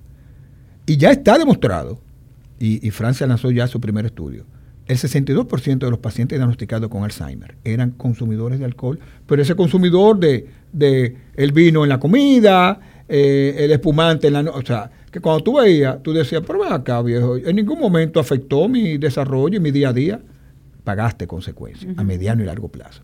Ese individuo que se toma dos traguitos de whisky es un individuo que se fututea un litro a la semana, Sí. cuatro litros Hmm. al mes. ¿Qué ocurre? Cuando tú, corre, y tú, tú corriges y prorateas eso en 20 años y tú le haces una resonancia magnética con un estudio de imagen cerebral y ese individuo tiene 48 años. Empezó a los 28, ¿eh? No empezó a los a lo, a los 10, 15, para no ponerlo dramático, ¿eh? Empezó a los 28. 20 años después, de repente te dice, mira, eh, no me siento tan ágil de manera eh, laboral, como que las cosas me están olvidando, viejo. Y mira, los otros días borré. Y yo, pero mira, vamos a hacerte una resonancia. Y de repente dice, esto es una historia real. ¿eh? Una atrofia cortical subcortical no apta para la edad que tiene. ¿Y qué pasó? Y yo, oh, manito, pero tú tienes 20 años tomándote un litro toda la semana. Que un litro toda la semana, viejo. Un litro son 750 cc. Son, son escasos los litros que te traen 1000 cc. 700, tú buscas los litros, 750 cc. Oh, viejo. Pero yo, yo no soy alcohólico. No, viejo. Pero lastimamos esas neuronas. Que conste. Si el individuo fuese simplemente normatizado esos dos tragos, pero recuerda que viernes y sábado yo incremento el consumo. Entonces, cuando tú vienes a ver, tú dices, oh, pero mira, por 20 años yo me tiraba 4 litros al mes. Que tú dices, oye, eso es mucho. No, hombre, para ese individuo, por 20 años. Mira, son 52 semanas al año. Cuando tú calculas, tú te tiraste Sí. una destilería y lamentablemente te comete el cerebro Sí. a los 48 años. Sin embargo, lo que usted me está diciendo, hay gente que está viendo y escuchando esto y hace rato que lo perdieron. Dijeron, no, no. Así mismo. Perdieron el interés porque la gente es selectiva en la información En que información. consume. A la gente le encanta Eh, ese médico que va a un programa Sí. hablar de los beneficios de tomarse un traguito. De cómo Eh, tomarte eh, un traguito es bueno para la salud y siempre ponen el ejemplo de dos o tres individuos que se murieron de viejo tomándose un Ah, traguito. no, pues claro, Pero hoy esa- tenemos eso, eso el que te fumamos para que relevancia. Es ese estudio. Ese estudio que dijo que. Ajá. Exacto. Y con eso me quedo. No los 99 otros Sí. estudios que salieron, sino Sí. ese estudio que, Sí. que me valida el comportamiento desadaptativo que yo estoy teniendo para justificar el comportamiento que yo llevo. Claro, Y que casi siempre es es, así. es- es- es- es el mismo refugio de ese médico que está en el programa hablando. Porque probablemente eh, estamos escuchando a un adicto hablar también. Claro. No, y tiene, tiene toda la lógica lo que tú estás diciendo. Porque fíjate algo, a veces cuando hablamos de normalización, por ejemplo, los pacientes que no llegan a nuestra consulta, no nos llegan personas, no nos llega un jamí. La consulta en la clínica, estoy hablando, en la clínica. No nos Exacto. llega un jamí. No llega un jamí. Nos llega ya una No persona donde, como dice Johnson, todos los niveles de su previo funcionamiento global se ven totalmente deteriorados. A nivel académico, no hay plan. A nivel social, no hay plan. A nivel familiar, no hay plan. Relaciones interpersonales, no hay plan. todo, no tiene ningún proyecto y plan de vida. O sea, nosotros estamos viendo un ser humano totalmente destruido, Sí, emocional, colapsado. físico y espiritual. 25 O sea, años. Tú ve- dices, hermano, 25 un años. muchachito. Entonces nosotros vemos ese producto de un consumo que empezó de un uso, de un porrito, a fumarme dos o tres porritos, a de repente fumarme cinco o seis por- porritos, a de repente estar en una dependencia, en una adicción, donde ya yo no tengo control, porque vamos a estar claros lo que es la adicción es ese comportamiento obsesivo compulsivo, que cuando se desarrolla esa compulsión, como le decimos seguidilla, yo no puedo parar. Entonces, fíjate, cuando nosotros recibimos estos pacientes, ya no nos estamos viendo la consecuencia de lo que tú has generado. Ahora, a nosotros nos llega en consulta externa, no puede llegar un jamí. Mira, estoy pasando por esto y esto y esto, y ahí podemos modificar patrones de conducta. Pero cuando nos llega ya en el estado de adicción, donde tenemos que muchas veces romper negación, llevar a que el paciente crea conciencia, a veces tenemos que hacer una intervención, a veces tenemos que llevar a la familia, muchas veces, a mí lo que yo hago y lo que hace el doctor, es que no trabajamos con el paciente, sino trabajamos con la familia, para que la familia entienda que el paciente tiene una enfermedad, que la familia empiece a poner esos límites firmes, que la familia empiece a, dejar- de ser permisivo y complaciente y sea facilitador de ese consumo. Y va a llegar un momento donde el paciente llegará. Porque cuando el paciente está en negación es muy difícil trabajar con ese paciente. Por eso yo trabajo mucho con la familia. Y la familia, cuando pone esos límites, es más fácil que ese paciente llegue a buscar ayuda. Pero no es que la adicción se desarrolle un día. Por eso es lo importante la psicoeducación y la prevención. Para mí la psico- psicoeducación y prevención es salud. Porque yo tengo que saber lo que, lo, que, lo que esto me puede generar. Este comportamiento desadaptativo, este comportamiento obsesivo compulsivo a mediano y a largo plazo. Entonces, tú sabes que ustedes tienen en contra eh, un sistema que por diseño está jodido. Claro. Porque tomemos como ejemplo Re- República Dominicana. Eh, todo el que tiene la capacidad de viajar puede ver como en otros países hay forma de tú tener diversión sin tener un trago. Sin embargo, en este país todo todo lo que es diversión gira alrededor de sentarse a beber. Exacto. O a un restaurante y te bebes unos tragos con unos amigos. Así o a un bar, o tú vas a una discoteca, o a un colmadón. Es más, aquí a un play de pelota y este es el play en República Dominicana es, eh, la pelota gira alrededor de la bebida también. O sea, es un país bebedor. Sí, nosotros tenemos Y se celebra, Es o un sea, tema de sociedad también, un tema cultural, muy cultural. Desde que tú tienes uso de razón, tú estás viendo cómo se promueve y cómo se, se, se amarra incluso la dominicanidad con una cerveza, con un ron. Entonces, Sí, sí, sí. ¿cómo, tú, ¿cómo tú rompes ¿Cómo eso? tú rompes? Ya, ya eso está en el tuétano cultural nuestro. Sí, entonces aquí tampoco hay, literalmente, aquí no hay nada que hacer. Aquí no hay, aquí no hay cultura de un parque. Aquí no hay museo No, no que- tenemos interesante actividad. que valga la pena ver. O sea, aquí no hay diversión sana. Sí, sí. Mire, yo, perdón que te No, no, interrumpa. sigue, yo, sigue. yo aquí tuve a hacer un par de episodios, Pedro. Pedro, un amigo dueño de Recovery Spot. Y él se inventó un concepto chulísimo. De los baños Él- de hielo. Él no, bueno, eso es parte de lo que hay, pero él se inventó un concepto chulísimo. Es un club de bienestar. Exacto. En donde lo que él quiere, que quien vaya ahí a socializar, sea para meterse en un ice bath, para coger un masaje, para meterse en un tanque de flotación, que puedan hacer actividades Sí, sí, sí. sanas. Sana. Que sean beneficiosas para su Sí. salud. Exacto. Yo, yo entiendo que a Pedro le está yendo bien, porque yo siempre que voy veo gente, pero usted sabe que yo veo a la misma gente que veo en Body Ignition y que veo en los gimnasios de la zona. Tú te das cuenta que es el mismo público que está consumiendo eso. No es como que yo voy allá y estoy viendo gente nueva que le está dando importancia a eso. Yo voy, veo a Vita, veo a Víctor Gómez, veo a fulanito de tal, la misma gente que estamos en los gimnasios. O sea, es un nicho extremadamente pequeño. Sí. ¿Y qué tienen en común? Sí. Que están buscando el bienestar. Sí, que- que Entonces, buscamos- lo, mismo, lo mismo pasa. ¿Qué tienen en común las personas que tú siempre vas a ver en los mismos sitios bebiendo? También. Que salen a beber. Entonces, esto es muy importante. Fíjate algo que yo, que yo recibo mucho en consulta. Bueno, Dayan, ¿y cómo yo voy a salir y no me voy a dar un trago? Además, en estas todos mis amigos beben. Todo esto. Cuando yo estoy en un comportamiento donde es socialmente aceptable, ya sea el alcohol, la marihuana, se me va a hacer mucho más difícil alejarme de personas, lugares, estaciones que, que- que- donde esté el consumo predominante, ¿verdad? Pero si yo estoy en ese, eh, en ese hábito, yo me voy a reunir con personas que hagan ese hábito. Yo me voy a reunir con personas que tengan lo mismo que yo. Yo no me voy a, si yo soy consumidora de marihuana, yo no me voy a reunir con personas que estén leyendo la Biblia. Porque va a haber, va a haber un descuadre ahí, ¿verdad? Yo voy a buscar personas que tengan lo mismo que yo o que estén peor que yo. Porque inclusive me va a dar más apertura para yo poder seguir consumiendo. Fíjate, me va a dar más apertura de yo poder seguir consumiendo. Porque si llega una persona que me dice a mí, no, yo no, co- yo no voy a fumar hoy porque yo tengo una reunión mañana. ¿Cómo? Pero eso me va a, sentir, me va a hacer sentir a mí está culpable. Que este tipo está poniendo como prioridad una reunión mañana y no va a consumir marihuana. No, eso. Tú eres, tú eres un quedado, olvídate de eso. Straight. Tú eres muy estrella. Tú eres que, muy que, estrella. que eso es a toda una especie de, de manera de, de, insultarte. Sí, sí, claro, porque tú- fulanito. Claro, hasta los rechaza. demasiado sí, sí. straight. Entonces, fíjate, el consumidor se va a juntar con el consumidor. Y el consumidor cuando empieza a, estar, a, a entrar en un estado de, de abuso, se empieza a alejar de las personas sanas en su vida. ¿Por qué? Porque ya no tienen, los intereses ya pasan a un ter- tercer, cuarto plano. Su interés ahora mismo es el consumo y esa gratificación instantánea, ese placer. Entonces, cuando estos pacientes entran en un proceso de recuperación, que piensan integrarse a los grupos de autoayuda, que piensan ir a su terapia. Yo le digo, vamos a buscar algunos hobbies, eh, un club de lectura a quien le gusta leer, vete al jardín botánico a caminar, vete a jugar soccer, a jugar fútbol, lo que sea, porque aquí hay actividades. Lo que pasa es que hay que buscarlas, pero aquí hay. El gimnasio, una de las cosas que más yo le digo a mis pacientes so- es el hábito del gimnasio. Eso es lo que más eh, yo veo que ha generado resultados en el tema de, de- salud mental. Pero si yo no me salgo de ahí, de esa, de esa estructura o ese sistema eh, disfuncional, yo siempre voy a decir que el República Dominicana entera está en consumo. Ahora, en el momento que yo me salga de ahí y empiece a vivir una vida con propósito, una vida sana, de hábitos sanos, yo voy a encontrar personas que están en hábitos sanos, porque tú lo estás viendo.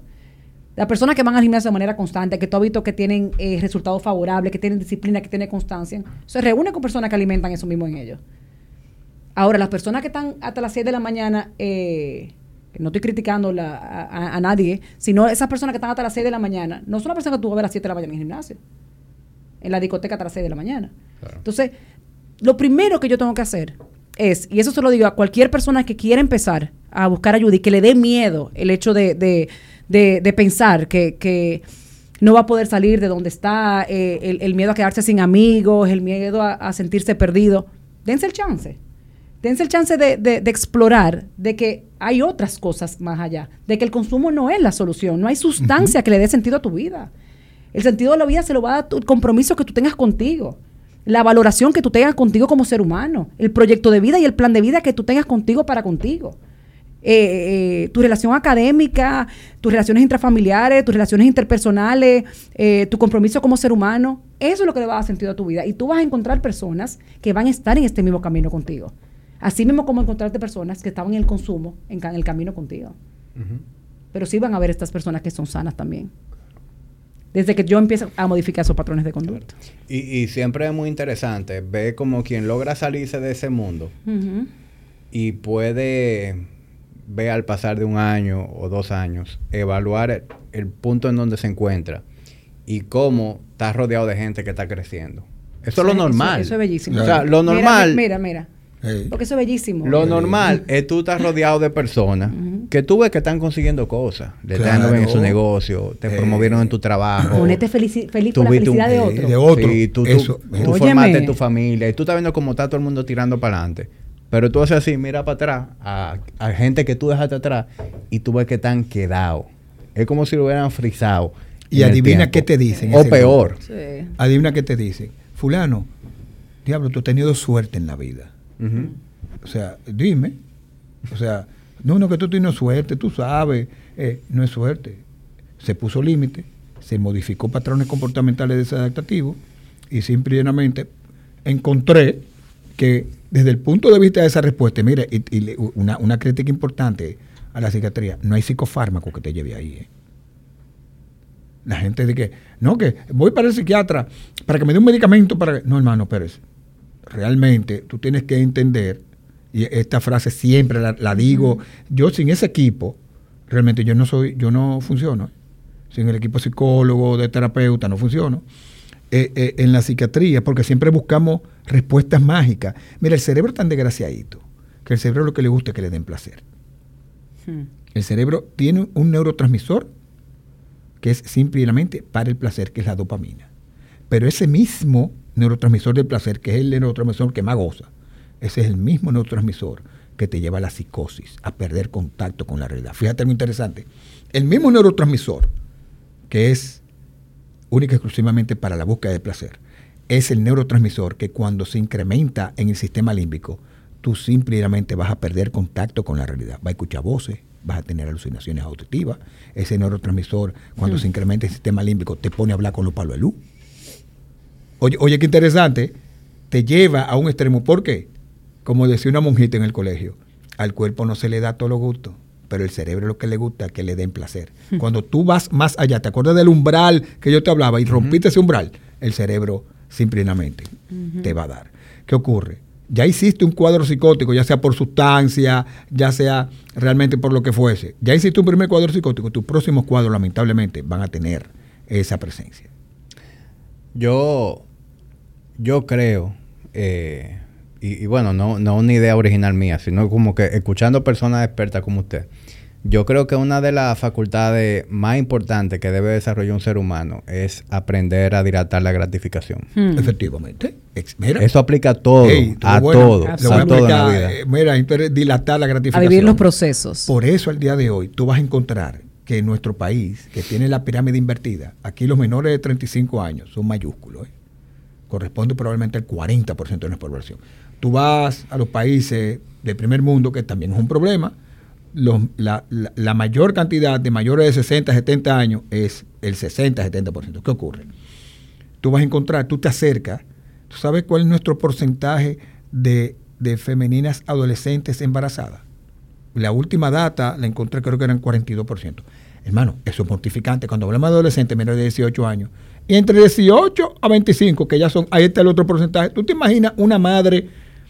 Yo conozco una abuela de 34 años. Una abuela. Y que yo, porque es verdad, el organismo, mira, la mujer eh, es el sexo fuerte, auténtica, genuinamente, biológicamente, fisiológicamente, la, la mujer es el sexo fuerte un- un- un- una niña de 12 años tiene el cuerpo fisiológicamente preparado para, pirar- pa- para, para parir tu muchacho. Sí, pero te habló ahorita del desarrollo del cerebro. Exactamente. Pero yo no tengo la maduración emocional, afectiva ni cerebral para yo realmente tener esa criatura y cuidarla. Nosotros tenemos una incidencia que, recuerdo, ese estudio fue muy viejo, de déficit de atención, embarazada adolescente y consumo de sustancias. En el 90, con el profesor Rafael García, yo me quedé espantado. En el porcentaje en ese entonces era como 25%, que era una cifra alta. Tú sabes que eso se incrementó. Pero tú sabes que hicimos que esta- Bueno. bueno, María Eugenia Eh, eh, hizo, Ey. hizo un estudio ahora. Ey. Si mal no recuerdo, era un 52, un 58% de mujeres embarazadas en consumo. ¿En consumo? En dato. consumo de sustancia. Y cuando nosotros como fundación fuimos a estas mater- maternidades, perdón, a, a concientizar un poquito en los riesgos que tiene el consumo en la mujer embarazada, la mayoría de las respuestas que recibimos es que ya no tenían eh, conocimiento de que el alcohol eh, Oye, ese dato. ¿eh? Re- eso es un Y dato fíjate importante. que le decíamos, ¿para qué consumes? Bueno, el- el- la cervecita limpia al bebé. O sea, fíjate la falta de, de- de información. Hasta la falta lindo de suena eso. Sí, la La cervecita limpia, limpia al bebé. bebé. Y esas cifras incrementaron muchísimo. Un 52, un 58%, no recuerdo sí, pero, bien. pero, eh, De mujer alta, consumidora. Es alta. ¿Tú estás oyendo eso? Eso es- eso Colocándole da- esa criatura, Claro. todo Es lo un que tema. es. Oh, viejo. Porque genera muchísimo conflicto y muchísimos temas emocionales y físicos en, en el nacimiento de esa criatura. Tú ves. No, entonces, ¿qué, qué futuro nos depara? Y ese es el tema de educación. O sea, tú tienes que tener en la maternidad a un speaker, una persona cuando eh, venga. O sea, el tema de educación está importante, que interviene en todas las áreas, desde, desde la adolescencia, la adultez joven, inclusive hasta ya en la adultez que tú dices, ¿por qué me están dando charla en un trabajo? Porque simplemente no tenemos. Mira, te voy a poner un ejemplo. Pandemia, nos encerraron. ¡Wop! Mira qué interesante, se llama la cifra de tres. 30% de los seres humanos que no tenían ningún tipo de problemas de salud mental, que no tenían ni que ir al psicólogo. 30% de la población, de los de la mitad de la población del mundo lo encerraron. ¿eh? 4 mil millones, somos 8 mil millones de gente ya. ¿eh? 4 mil millones, fuáquete, lo encerraron. 30% de esa población, hermano, mire, son mucha gente, ¿eh? Se enfermaron mentalmente, que no tenían nada que ver con psiquiatría.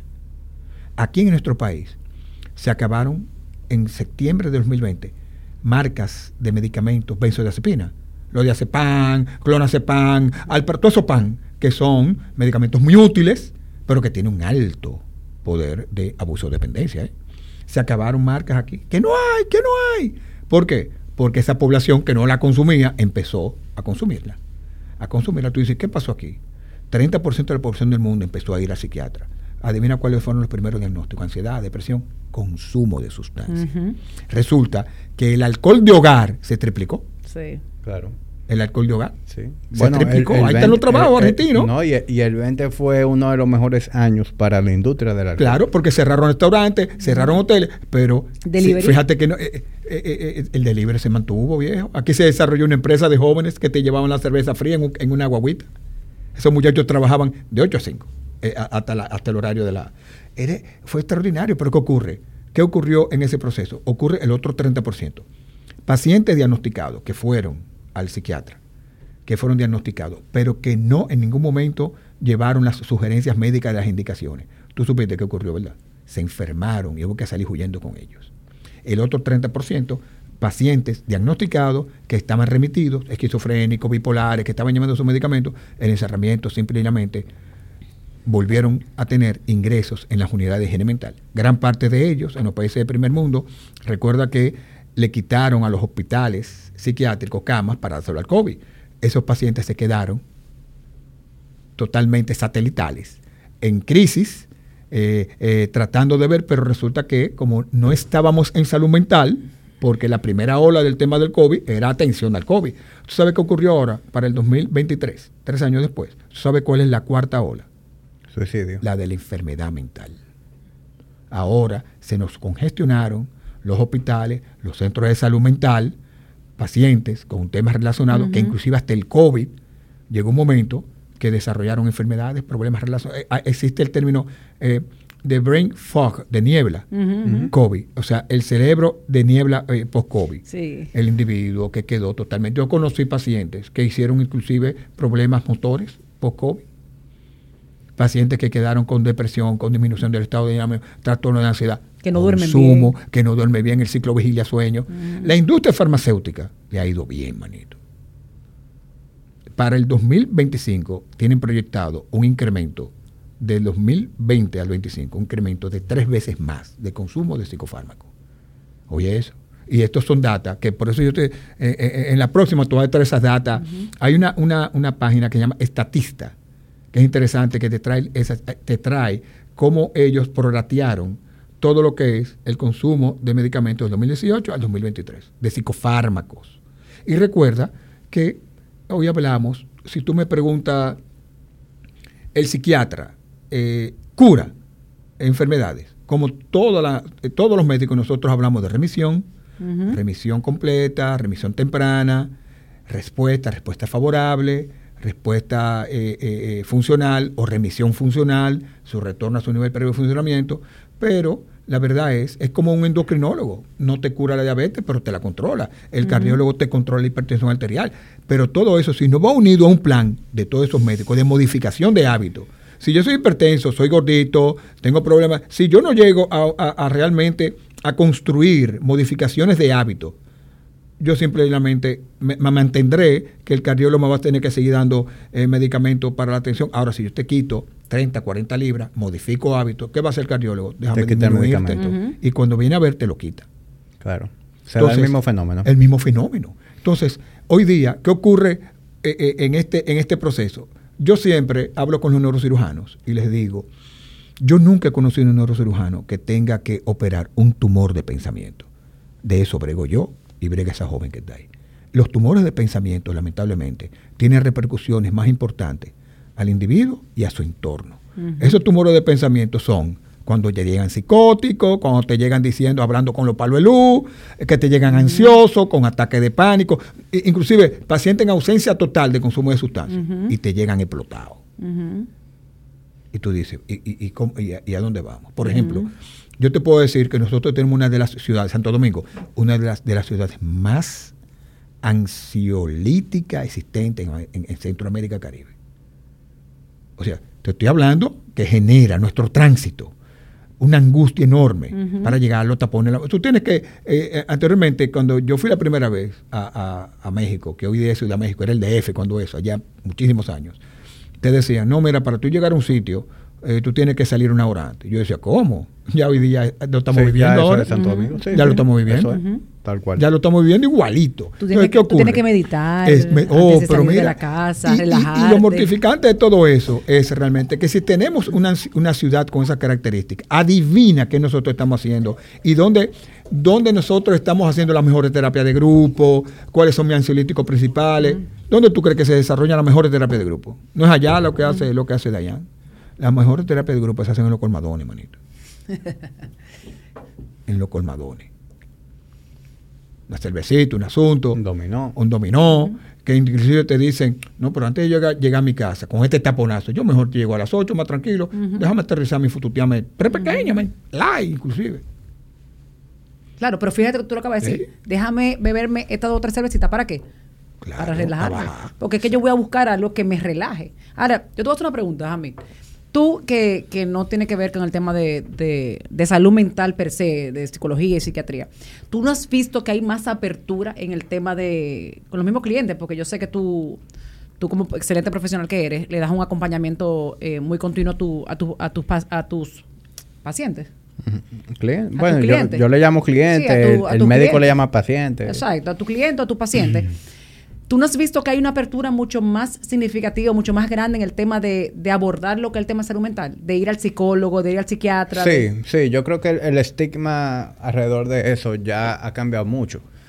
De hecho, me, me- cuando tuvo Mónica aquí hace un par de semanas, ya me estuvo comentando que aquí hay psicólogos que necesitan tener un acceso por, por detrás a, su, a, su, a su consulta.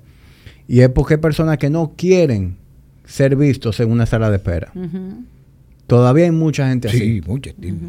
Porque asumen que, que el, que el que va al psicólogo es loco.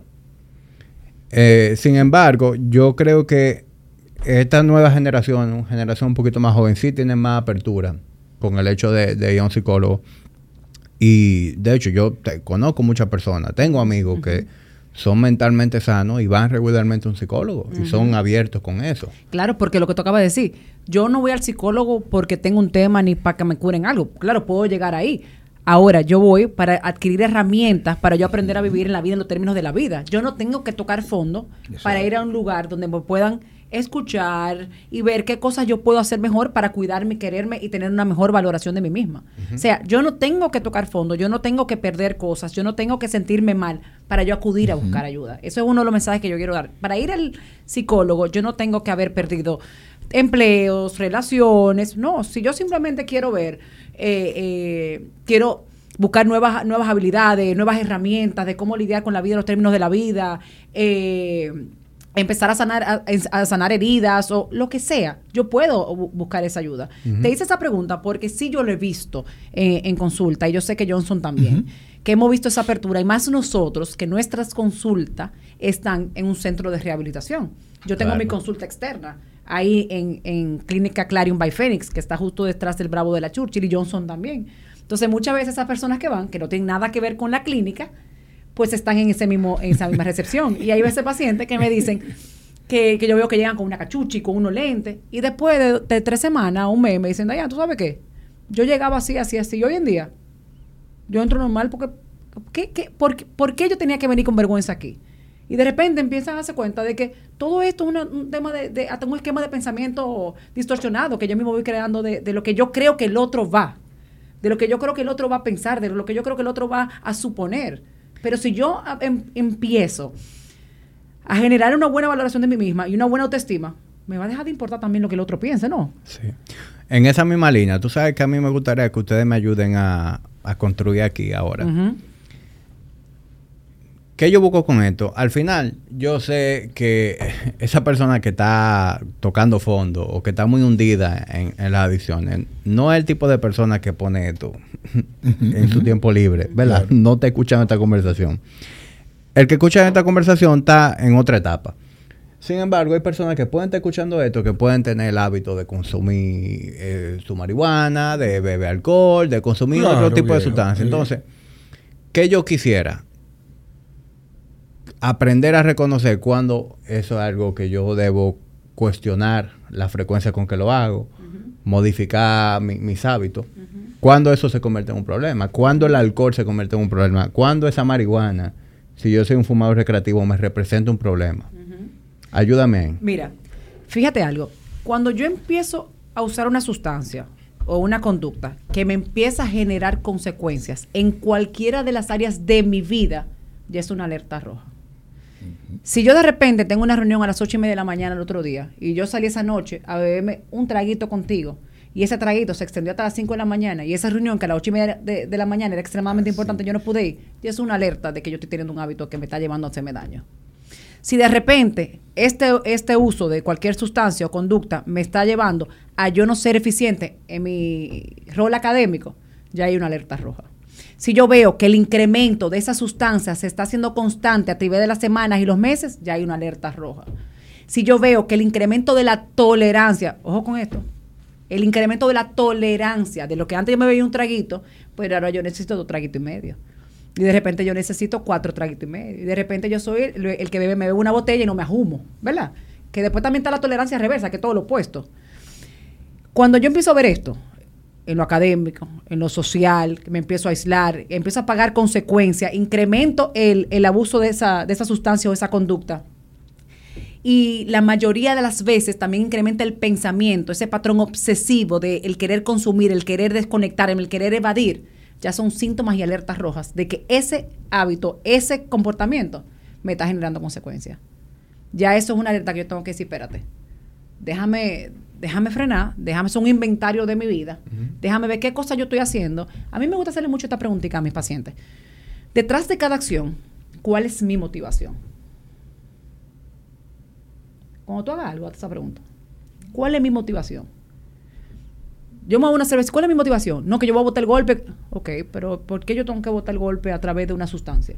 ¿Cómo yo puedo, qué hábitos sanos yo puedo eh, utilizar para botar el golpe? Porque de repente, como nosotros los seres humanos muchas veces estamos en piloto automático, que somos como los Energizer Bunny, hey, tan, tan, porque vivimos en una cultura de hacer, hacer, hacer, hacer, hacer, eh, no nos damos cuenta que estamos en piloto automático y de repente normalizamos el Ujú, beberme ese, traguito, beberme ese traguito. Si de Eh. repente yo digo, ¿cuál es mi motivación? No botar el golpe, no. Pero déjame yo llevarme lo que me dijo a mí.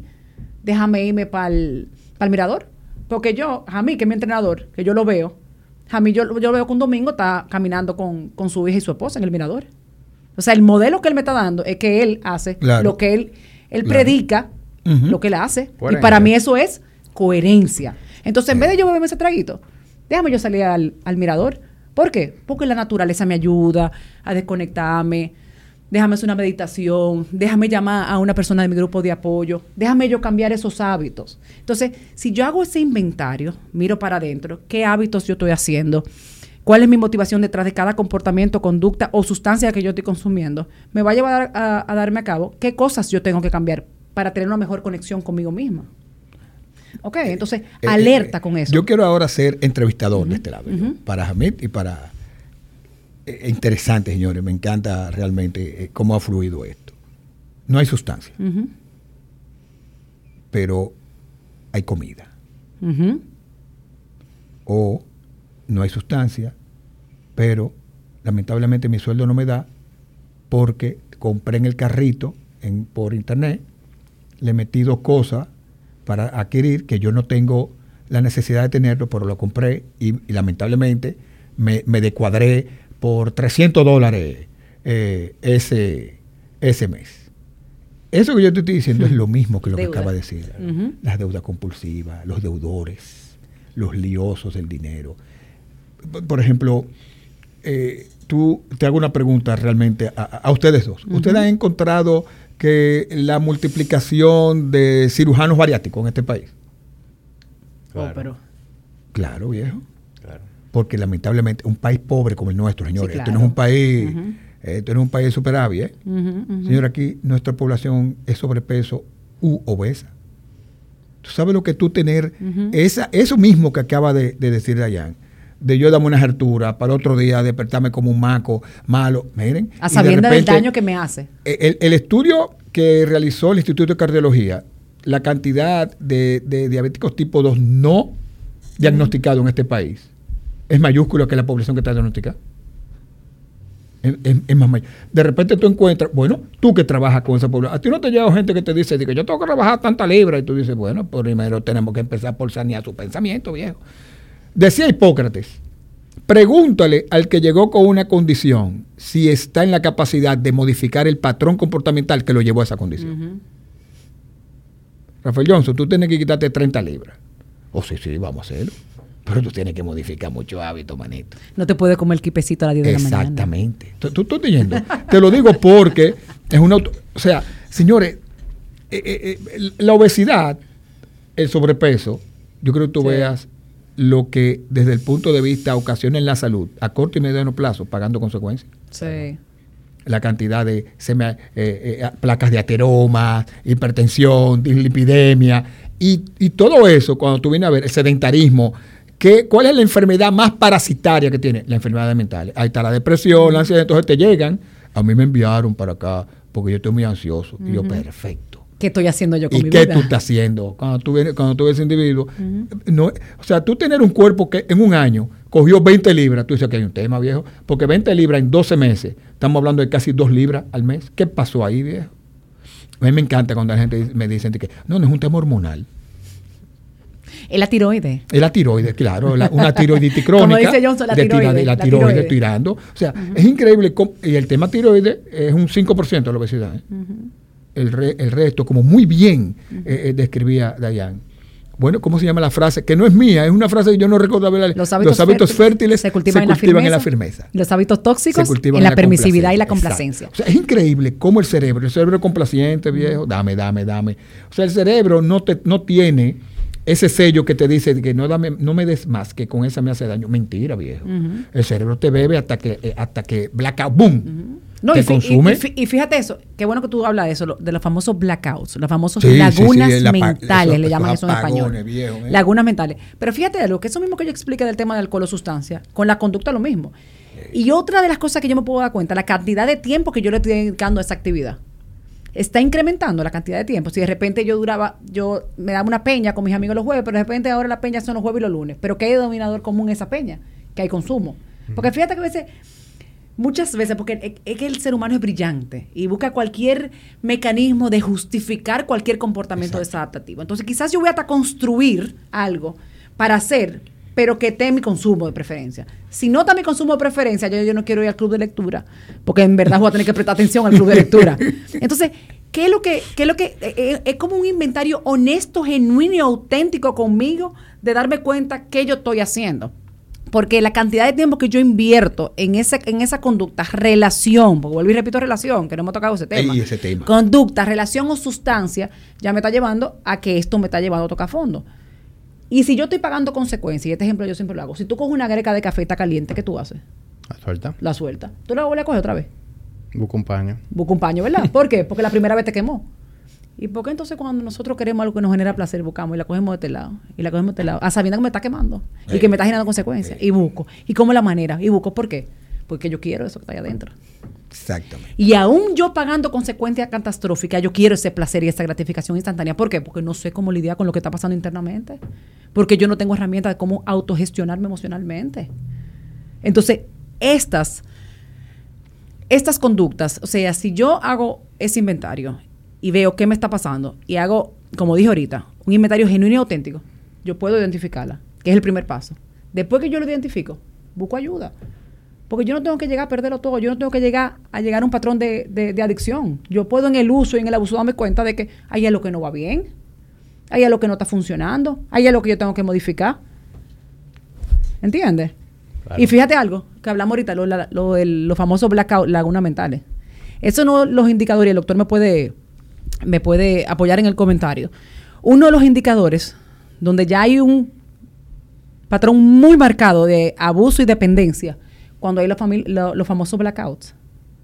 Ya no hay vuelta atrás. Ya no hay vuelta atrás. Y ahí Johnson te puede hablar desde de, la parte de su profesionalidad como psiquiatra. ¿qué Ya el cerebro momento? El no vuelve para atrás. No vuelve para atrás. viejo. Ah, yo borro. Oye, va- no, pero yo borraba anteriormente cuando tomaba un litro con dos tragos, manito, tú vas a borrar. Mira, eso es importante. Esa es otra humano- señal. Sí, eso es una señal. blackouts viejo, y los lagunas mentales. Que es interesante porque eso te pasa a los 25 años, viejo. Te pasa, o sea, yo le digo, tú estás borrando ya, el cerebro te está diciendo, te está llamando la atención, no me haga más daño. Sí, y, y, y yo creo que, que, que por más joven que uno sea, todo el mundo ha tenido. Yo nunca lo he tenido, pero yo sí he oído muchos amigos, o no sé si es una manera de la gente guillarse, es decir, yo no me acuerdo nada de anoche. Exacto, es verdad, yo no me acuerdo. A mí nada. nunca me ha pasado. O sea, Yo me y, yo, y yo me he dado mi, mi buenos humos, pero a mí yo nunca he borrado. Eso es un tema. No sé si con la gente dice, no, yo no recuerdo nada. Si es que genuinamente no recuerdan o si es una manera de hacerse lo loco con la estupidez que hicieron. Eso hay que investigarlo. No, no.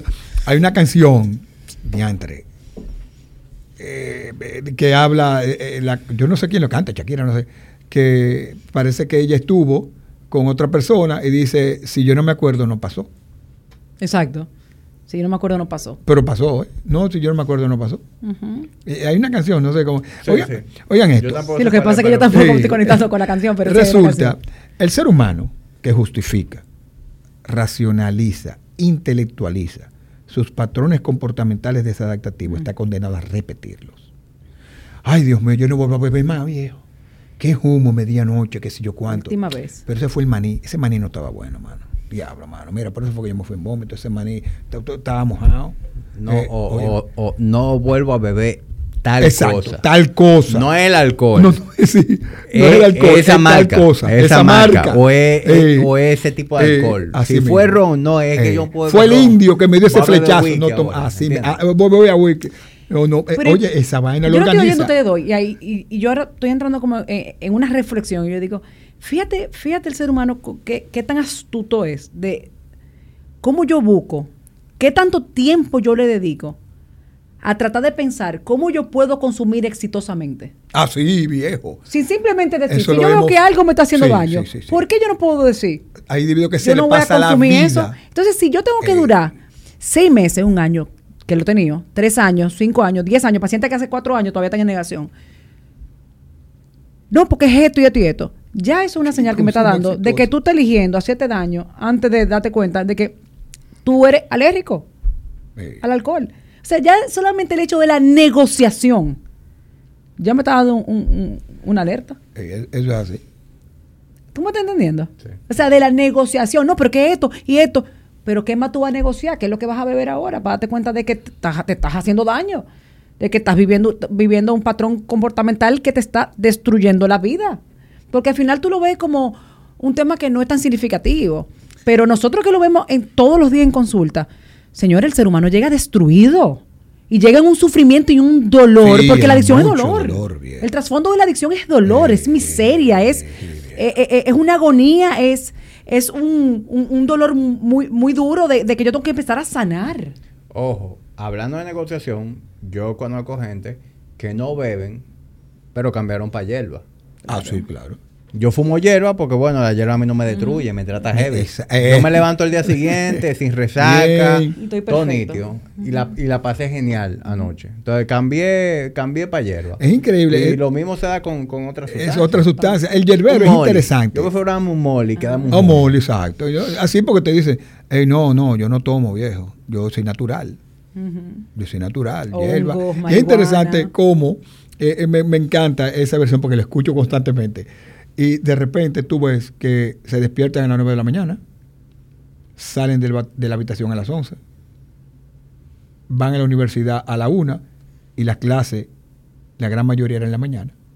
Y entonces tú ves, como me decía uno a mí, pero Johnson, yo me la pasé consumiendo eh, la universidad entera y yo terminé. Y yo, mira, MMG, tú estudiaste una carrera de tres años, la hiciste en seis.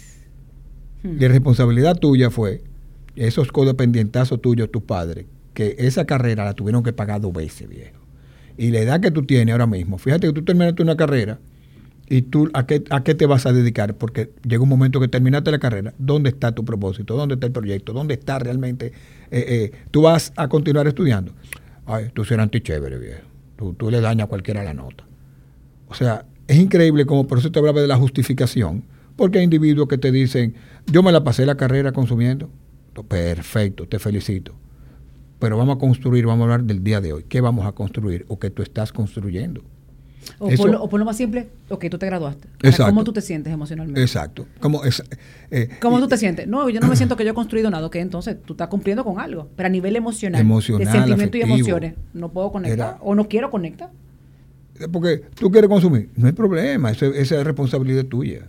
Pero no destruya y date el chance de conocer realmente dónde están tus grandes logros, date el chance, que también hay mucho miedo en esa parte del individuo. Todos tenemos, cuando uno asume nuevos retos, concho, viejo, o sea, hay miedo, eso es válido, el miedo es válido, esa es la emoción más primitiva que tiene el ser humano, la emoción más atávica. El ser humano, eh, desde el punto de vista de la herencia, es la herencia, más. el ser humano nace con miedo. O sea, eh, eh, nace cuando tú te sacan, al- cuando sale ese, ese neonato de esa cápsula donde se encuentra eh, perfecto, ahí flotando. Fíjate que él entra lo desconocido. ¿Qué lo calma? El ruido cardíaco de la mamá. Que es el, tú, tú lo, tú lo puedes apoyar en cualquier otro, otro pecho, desde que toca el de la madre, tu, tu, tu, porque es rítmico, se calma. Y lo importante de eso gira en, en cómo, por ejemplo, esa apertura que nosotros le estamos dando hoy día a, a los jóvenes. Ah, ok, el- sustancia, ah, no, permitida la menor, pero tú te estás dando la puerta abierta para consumir otra sustancia. Sí, que, que eso es algo que no, no sé qué tan cierto sea, usted me dirá, pero se dice que, que la marihuana es una droga de entrada. Sí, hacia claro, otras sustancias. está demostrado. ¿eh? Los trabajos que realizaron el NIDA, el, el National Institute of Drug Abuse, viejísimo, te estoy hablando de trabajos hace 7, 8 años, o sea, no son trabajos actualizados.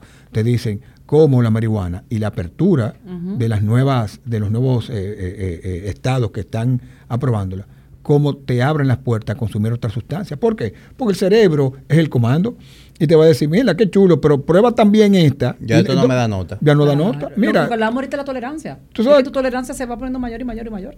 Y voy a necesitar más y más. Sí, y más. exactamente. O sea, yo voy a necesitar y las drogas de nuevo diseño y, y las, estas estas sustancias sintéticas, fentanilo, por ejemplo, que es una sustancia Que nace de la, de la, de la es médica, es un anestésico médico Un- el fentanilo. un opioide, Sí, sí, un derivado opioide. ¿Qué ocurre? Fueron 120 mil que se murieron el año pasado en Estados Unidos. Nosotros tuvimos y manejamos un paciente de fentanilo, ¿eh? que adivina cuál era el rush que ese individuo realmente. Concho, mira, yo me grifo cada vez. ¿Tú sabes cuál era el rush de ese individuo? Cuando ellos ca- caen y el otro te ponía el narcán, te lo inyectaba. Ya fue aprobado el narcán. ¿Tú sabes lo que es Narcan? vía- el narcán No. en naloxona, el antídoto contrario para revertir los efectos del opioide. O sea, ese era lo que le daba la nota. Eh, no. E- ese es El el, antinota. Ese es el Es que te va a quitar. No, lo que te digo, lo que él le daba la nota es que tú llegas a ese Exacto, punto llegar al punto de morir, llegar al punto ya que, que tú caías a ese botón de para reset. que el otro, ¿te acuerdas en Pulp Fiction? Cuando le ponen la, la- esa misma versión. El individuo, la excitabilidad era cuando él entraba ya en sopor, que iba cayendo por el fentanilo, y lo devolvían. Y sentía la sensación, el rush de la descarga. Esa, esa experiencia que adquiría el cerebro de excitabilidad cuando sacaba, para él esa vaina era, lo experimentó dos veces. Y yo decía, y esa es la nota. Hizo un buen programa ese señor y recayó a los cuatro meses. Tres, cuatro meses volvió ese cerebro. Yo, miércoles viejo.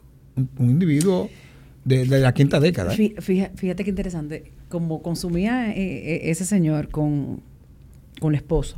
Sí, él, le, él sacó dos veces. Los dos consumían al mismo tiempo. al mismo tiempo. Uno empezaba y el otro se quedaba con el spraycito en la mano. Con Oye, el- óyete sí. el, el nivel de insanidad a donde somos capaces de llegar cuando estamos arropados de la enfermedad de la adicción. Porque esto es una enfermedad. Es una enfermedad. donde Yo pierdo totalmente mi Sí, sano juicio. Él consumía y ella se quedaba con el spraycito en la mano. Para cualquier cosa. Cuando pap, caía, pap, y después eso. que entonces él veía que no pasaba nada, o le daba su spraycito, entonces ella consumía. Así Fíjate a dónde llegamos. Con el, con el antídoto en la mano. con el antídoto en la mano, no puedo parar, que me puedo, Ey. puedo morir, pero para mí, Ey. esta gratificación, este placer, que muchas veces ya esa droga no se vuelve eh, placentera. Ya es un tema de que no puedo ni vivir con la, con la vida que estoy viviendo ahora la, mismo. La La, abstinencia no la tolera. abstinencia ni la tolero. Eh, Incluso, Porque hay una dependencia física también en estos temas de. sí, sí, de- sí. de el, tema, el tema físico es importante. El tema médico, fisiológico. i- incluso dentro de lo mismo médico, eh, se dan lo que llaman un enabler.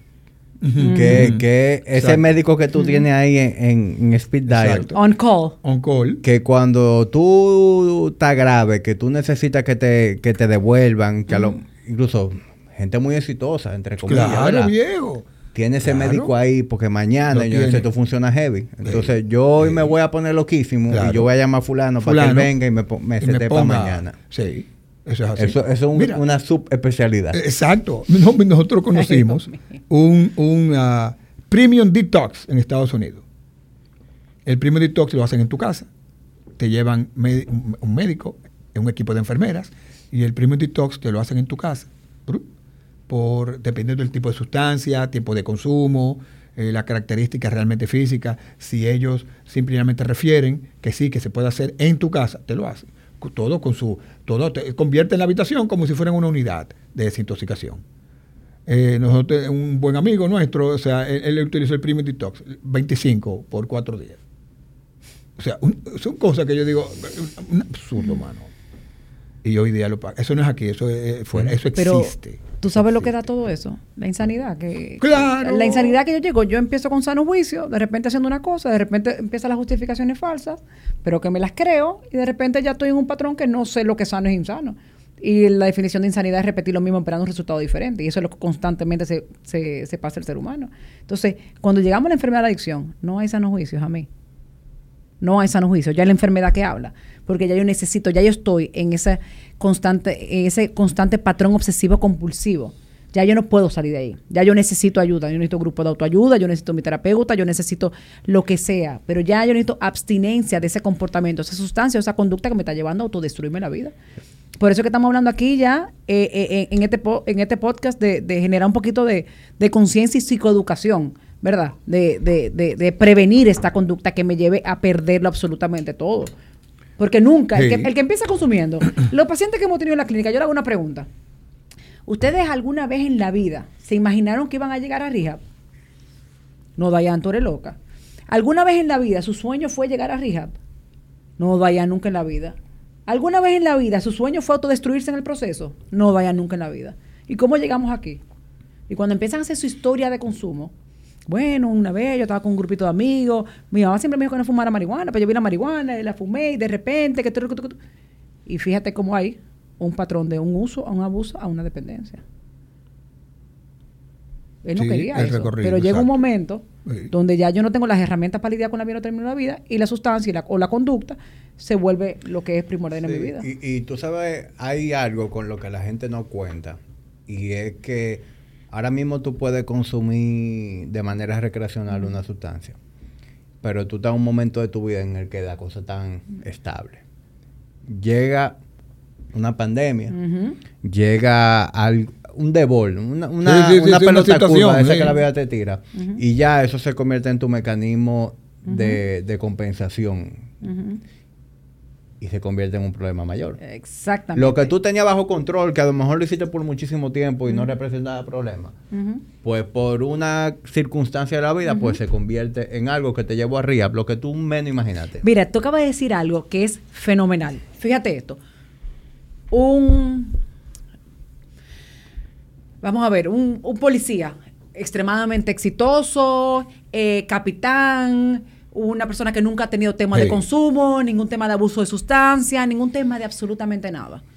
Eh, termina una relación de, de pareja, eh, le hacen una operación, en la operación le recetan, ¿cómo se llama lo que le recetan en Oxicodona, derivados opiáceos. esa, esa, Analgésicos eh, derivados el, el. Tilenol con Con codeína. codeína, y él se empieza a beber su Tilenol con codeína, ¿verdad? Pero a los dos días ya él se siente mucho mejor de la, de la operación de la pierna. Un hombre exitoso que nunca ha tenido antecedente absolutamente de nada, ¿eh? Pero está viviendo un divorcio y una separación de, de su pareja.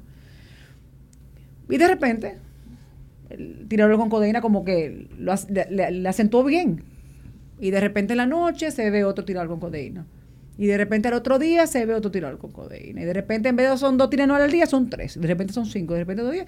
Y de repente a los tres meses lo terminan sacando de... Porque lo, lo, lo vieron que estaba abusando de una sustancia que no, que no puede estar abusando de esa sustancia. Fíjate, de una persona que no tiene ningún tipo de antecedente a una persona que en ese momento, que ahí podemos, ahí tenemos que Sí, evaluar, claro, hay una claro, predisposición claro. genética, qué pasó ahí que activó ese también ese gen, ese cerebrito, Sí, que ahí el doctor Johnson me puede. bien, hay que hay que ver qué, qué- qué pasó ahí, porque eso no le va a pasar a cualquiera. Hay personas que tienen una cirugía y le pasó eso y no pasó nada. Pero fíjate cómo el ser las circunstancias donde se encuentra el ser humano influye mucho. La capacidad que tú tengas también de autorregularte emocionalmente influye mucho. La valoración que tú tengas de ti mismo como ser humano influye mucho en, en las decisiones y los patrones de conducta que tú hagas. Que por eso es que no se puede jugar con fuego. Exactamente. Porque tú puedes eh, tener la capacidad. Por ejemplo, en mi caso, yo, yo no tengo una personalidad adictiva. Eh, yo he sabido tomar alcohol responsablemente, nunca fue un problema para mí. En época de muchacho yo fumaba cigarrillo socialmente, con un trago, que sé yo que nunca le cogí el hábito a fumar Sí. O sea, yo manejo muy bien las cosas. Sin embargo, yo no juego con fuego. Por esa misma razón, porque es que tú no sabes. Tú no sabes. Y es chin a chin. De repente tú fumabas cigarrillo lo, cuando tú salías a beber con los panas. Pero ahora tú estás muy estresado y cada vez que tú llegas a tu casa en la noche tú te fumas un cigarrillo porque eso te relaja. Y ya tú estás fumando cigarrillo cuando te levantas también. Y después de comida. Tú sabes, ya tú eres un, un fumador de tú cigarrillo. sabes Los hábitos. cuánto tiempo le toma al cerebro construir un hábito, ya sea un hábito fértil o no fértil, tóxico o no tóxico. Bueno, dicen que ¿Cuánto 21 tiempo? días. 90 días. 90. Construyen, el, el cerebro construye un hábito. Pero 90 días, todos los días. Si de repente en el día 88 fallaste, no, no, vuelve. En 90 días, un cerebro construye un hábito. Si tú en 90 días, tres meses, te levantaste a las 5 y media de la mañana, te vas a caminar, eh, vuelves, desayunas y lo haces de una manera prudente, hábitos eh, sanos en términos, en 90 días, el día 91, que tú no lo voy a hacer, el cerebro te lo va a pedir. Te va a decir, no, vete, manito, porque hay cambio. ¿Qué ocurre?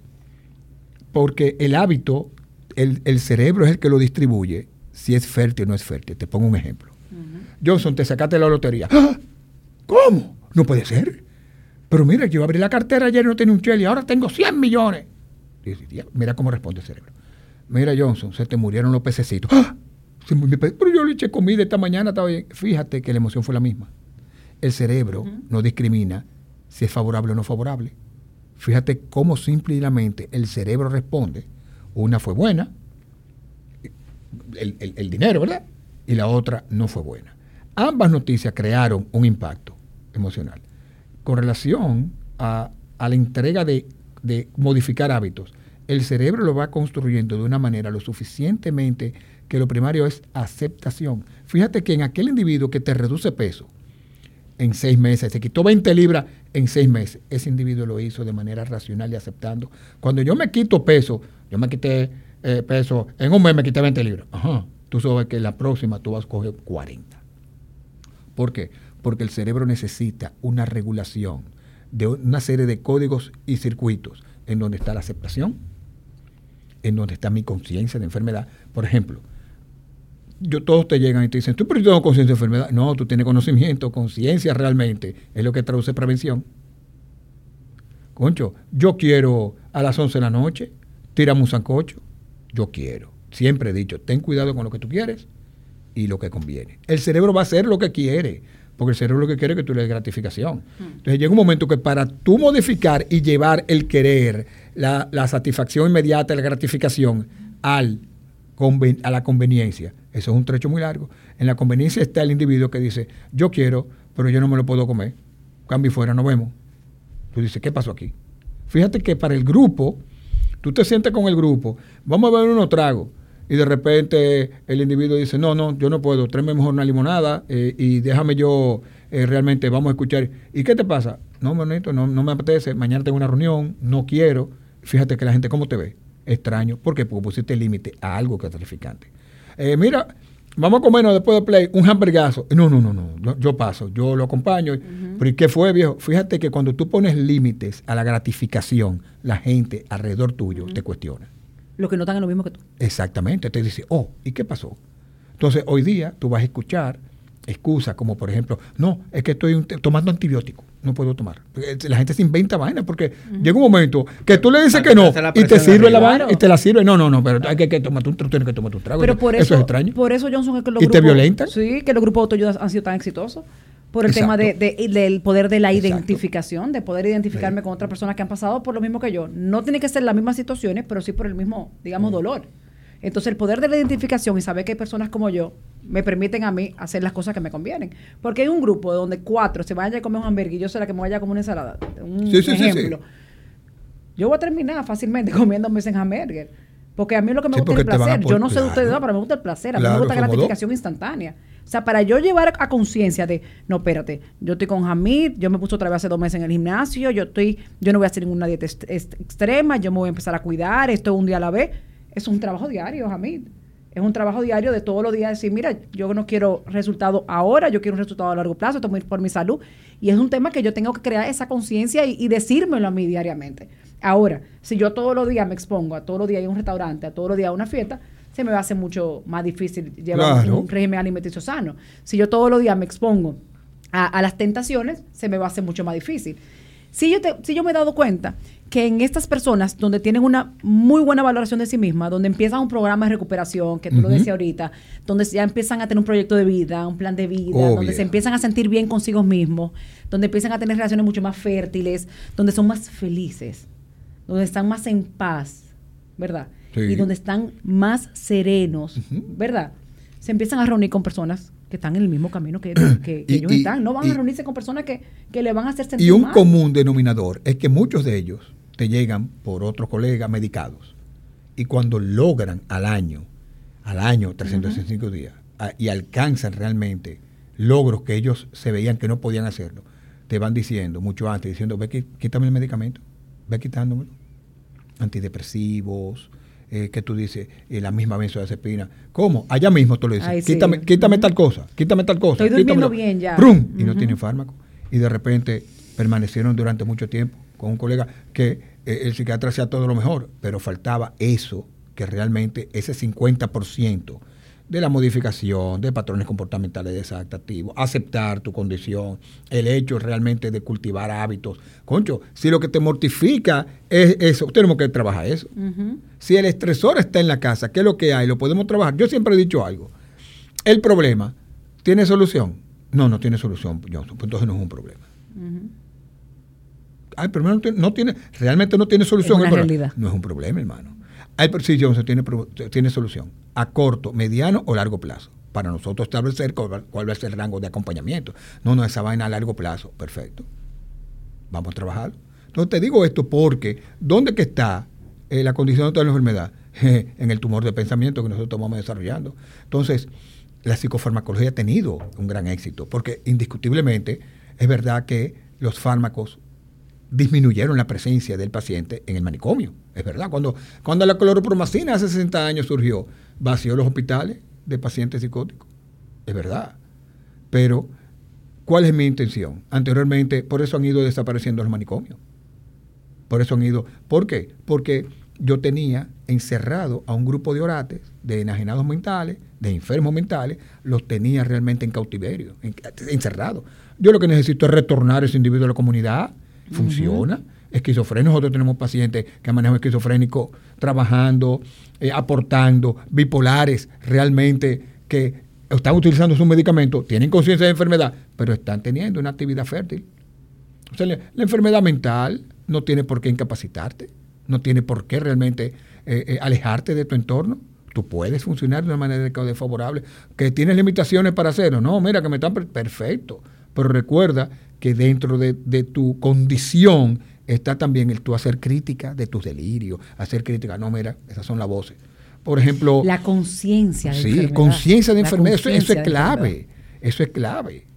¿Y, y, y qué, qué usted opina de, de, de no son tratamientos, pero digamos que de prácticas alternativas que han ido tomando popularidad, que no necesariamente reemplazan el medicamento, El psicofármaco. pero, Mira, pero sí pero sí pueden complementarse muy bien y, y en cierta manera servir para que se reduzca el, el, El- el medicamento fármaco. o, o Claro. se elimine. Y, y, y con esa cosa alternativa, le pongo como ejemplo un tanque de, de privación sensorial, de flotación. de flotación, eh, el mismo eh, ozono, por ejemplo. Pero a- para llegar a ese tanque, yo tengo que haber modificado grande, gran parte. Pero yo te lo digo, con lo que tú haces. Tú quieres actividad realmente que eh, genere una mayor eh, neogénesis de neurona que la actividad física. yo a todos los depresivos les digo, hermano, mira, empieza a caminar, empieza, empieza a desarrollar. Es más, probablemente porque tú no lo conozcas, pero muchos que llegaron a tus manos se quedaron callados, depresivos, medicados, y llegó un momento realmente que cuando modificaron y cambiaron, fueron al psiquiatra y le dijeron, ve bajándome el medicamento. ¿Por qué? Porque simplemente ya está demostrado, viejo, cómo el cambio físico y el ejercicio modifica grandemente la, todo lo que tú dices es la morfología de una, de una neurona. Entonces, ese, esa que es donde, porque por eso es que hay que trabajar en conjunto, por, eso es que realmente tú, eh, eh, eh, hay un trabajo muy bueno de una señora con Alzheimer, que de 85 años, ya realmente con un proceso importante que está en una, en una silla de rueda, que le pusieron, era una bailarina de la década del 50, le pusieron la música de Giselle, ella haciendo el solo. Yo creo que tú ves cómo esa mujer conectó. Hoy día la danza en los pacientes de Alzheimer, en Parkinson, la actividad, eh, danzaria, cómo realmente disminuye el movimiento el individuo cuando va coordinando ese, ese movimiento de, de, cuando le, dicen, ven, vamos a desarrollar este movimiento a través eh, de la danza, cómo disminuye, todo eso está concatenado realmente en que tenemos el, una labor importante del corazón al cerebro es silenciarlo. Mientras tú tengas mucho ruido en ese cerebro, ¿qué, hoy día, qué, hacemos hoy día para silenciar el, el cerebro? Vamos a darte fármaco. ¿Por qué el éxito de la marihuana? ¿Por qué el éxito hoy día? Todo esto que estamos hablando aquí, probablemente te, te, te, eh, eh, eh, tres o cuatro te digan, mira, déjame modificar. Pero hay 300 que están iniciando ahora. ¿Por qué el éxito? Porque la marihuana produce lo que llaman lazy neurons, neuronas cansadas. No te permite que el pensamiento realmente llegue, te anestesia emocionalmente. Por eso tú puedes durar dándole patada en un sillón y tú duras ahí, tú lo dejas ahí y tú vuelves en dos horas y estás en la misma posición. Dime qué hay. Vámonos. Ya, Y llegan con la misma queja. Exactamente. La falta de motivación. Exacto. Mira, hay un síndrome muy duro que no tiene mucha respuesta farmacológica, que es el síndrome apatético amotivacional producto de la marihuana. Tú no tienes que esperar 20 años de consumo obtenerlo. Ya un carajito de 25, con 3, 4 años de consumo, y tú dándole psicofármaco, dándole todo tipo de, de sustancias para tratar de avivar esas neuronas. Y el no es una depresión, ¿eh? el síndrome amotivacional. Eso aparece, tú lo, tú lo buscas, ese síndrome no es nada depresivo, es una anedonia. La anedonia es la ausencia de generar placer para ti y para tu entorno. El día que realmente, eso es, eso es eh, eh, eh, clásico y típico de una depresión, pero en estos pacientes que no están con estado de ánimo depresivo, te dicen, ¿cómo tú te sientes? Yo no sé, pero tú no, no estás haciendo nada, eso es verdad y están totalmente ausentes de experimentar. Nosotros tenemos pacientes que de repente logramos mejoría en un 40, 50%, pero no global, producto realmente del impacto que produjo el THC en, en el movimiento fisiológico de la neurona. Lazy neurons, o sea, te produce neuronas cansadas. Por eso es que es tan exitosa, porque el individuo no brega. Y, despiertan. Luego Exactamente. De la ah, sí, claro. Toma su tiempito, pero tú ves que luego despiertan. Y, y, muchas veces cuando, inclusive cuando hablamos entre colegas, que estamos hablando sobre esto de, eh, del consumo de sustancias y la adherencia al tratamiento con los psicofármacos y con las terapias psicológicas, muchas veces no sueltan la sustancia. O sea, se beben los psicofármacos, van a la consulta, pero se quedan consumiendo. Pero no ven, no ven eh, cambios significativos. Entonces, fíjate, eh, eh, ese, ese, ese, esa negociación que yo tengo, espérate, yo quiero, yo, yo, quiero sentir, yo quiero hacer esto, pero no quiero soltar esto. Entonces, ¿qué va a generar? no eh, va a generar una buena recuperación. Porque yo, tengo que tener yo tengo que tener abstinencia para poder. Si yo le quito una fuente primaria de placer al ser, yo tengo que darle otra, ¿verdad? Por ejemplo, si tú me vas a quitar el equipo de la mañana, tú tienes que darme algo. O sea, si tú me vas a quitar gratificación, tú tienes que darme algo a cambio. ¿Qué tú le vas a dar?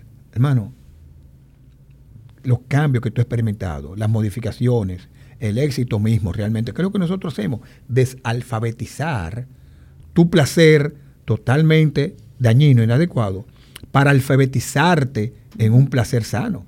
Pero cuando tú vienes a ver que ese individuo, el placer lo arrancó a, a la búsqueda de 13, 14, 15 años, porque no solamente, porque si fuera que se acompañara a la marihuana sola. No, por ahí está metido. ¿Qué es la pornografía? Sí, claro. Esa es otra, la reserva del ser humano. Hermano, yo siempre le digo, no te quedes con reserva, trabájalo. Tú sabes, una parte importante de, de eh, los adictos, sustancias, de aquellos. Yo defino adicción como un patrón comportamental anómalo que traduce un estilo de vida disfuncional. Fíjate que yo no mencioné droga ni nada. Pero nosotros hemos investigado cada vez más y muchos de estos patrones comportamentales que tienen que ver en la presencia de sustancias o no. ¿Tú sabes qué está ahí? El deterioro del tema de la sexualidad. Señores, tú sabes lo disparate. Yo digo, wow, cuánto disparate hay dentro, viejo. De repente individuos en la pirámide de recaída. ¿Sabe cuál es uno de los principales? Cuando un individuo tiene que enfrentar su sexualidad sin sustancia. Tú dices, mira, Johnson, yo, yo, no, yo no sé cómo voy a abordar una mujer, aparte de que yo, yo hacía, eh, yo tenía relaciones, era consumiendo. ¿Y, cómo, ¿Y cómo yo voy a funcionar, Johnson? Mira, y ese, porque el cerebro tiene mucha gavetica, mucha información. Y cuando te, ya, te toca el tema de sexualidad, tú sabes que es lo que va a salir. No, hermano, usted no más funciona si usted no se da su vergarazo de perico. Y, el individuo viene, Johnson, ¿y cómo yo lo voy a hacer? Yo no puedo, yo no puedo marcharle limpio. La sexualidad es una de las áreas realmente que desde el punto de vista de la investigación, hoy día, tú vas a encontrar parejas que si no te ven una película pornográfica o una vaina, no funciona. Dices, hermano, ¿y qué fue lo que pasó aquí? No, Johnson, tú sabes, simplemente el acceso mismo. ¿Sabes lo que tú ser adicto a la pornografía? La gente cree que hay solamente que hay que, que tú la ves, que tú la ves. No, que tú tienes tu compañero en una cama y tú estás fajado viendo, viendo eh, eh, eh, pornografía, que tú pierdes tiempo. Por, No, y que más grande que tú. Oye. O sea, ese sentimiento y esa ganas. No, y, y, y, que fácilmente hasta escondió de tu pareja. Así Exactamente. Que tú te, así que tú te prendes para después funcionar con tu pareja. Oye, este dato, es un dato de 2019, porque la pandemia modificó.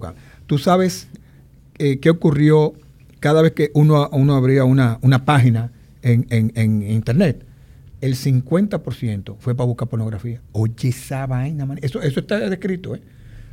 De 100 usuarios. Una, una, herramienta tan importante, viejo. O sea, yo, yo realmente en mi elaboración, en mi conferencia, todo es sacada esa información. El, de 100 personas que abrían una página, 50 eran la búsqueda de pornografía. Por eso, hoy día, tú tienes a unos programas que están aquí instaurados de pornografía infantil, que si te capturan, te, te, eh, eh, eh, te, capturan, te agarran la página, te agarran el, la computadora y te dan un warning. Hey, usted está metido. Si te ven que, por ejemplo, ah, pero mira, Johnson ha accesado, te, están chequeando, Johnson ha accesado esta página de pornografía infantil cuatro veces, te trancan, el, te, te mandan, te dicen, tú está, te estamos chequeando para que tú veas que han tenido que, han tenido que incurrir en toda una serie de metodologías tecnológicas hasta para manejar esa parte. O sea, lo, poderoso que traduce ser. ¿Por qué? Porque ya el individuo captura información. Anteriormente, en mi época, ver una mujer cruzando la pierna, esa vaina era un palo. Ya no, manito, como tú dices, en, esa, en, eso, en esos aparatos tú consigues lo que tú quieres.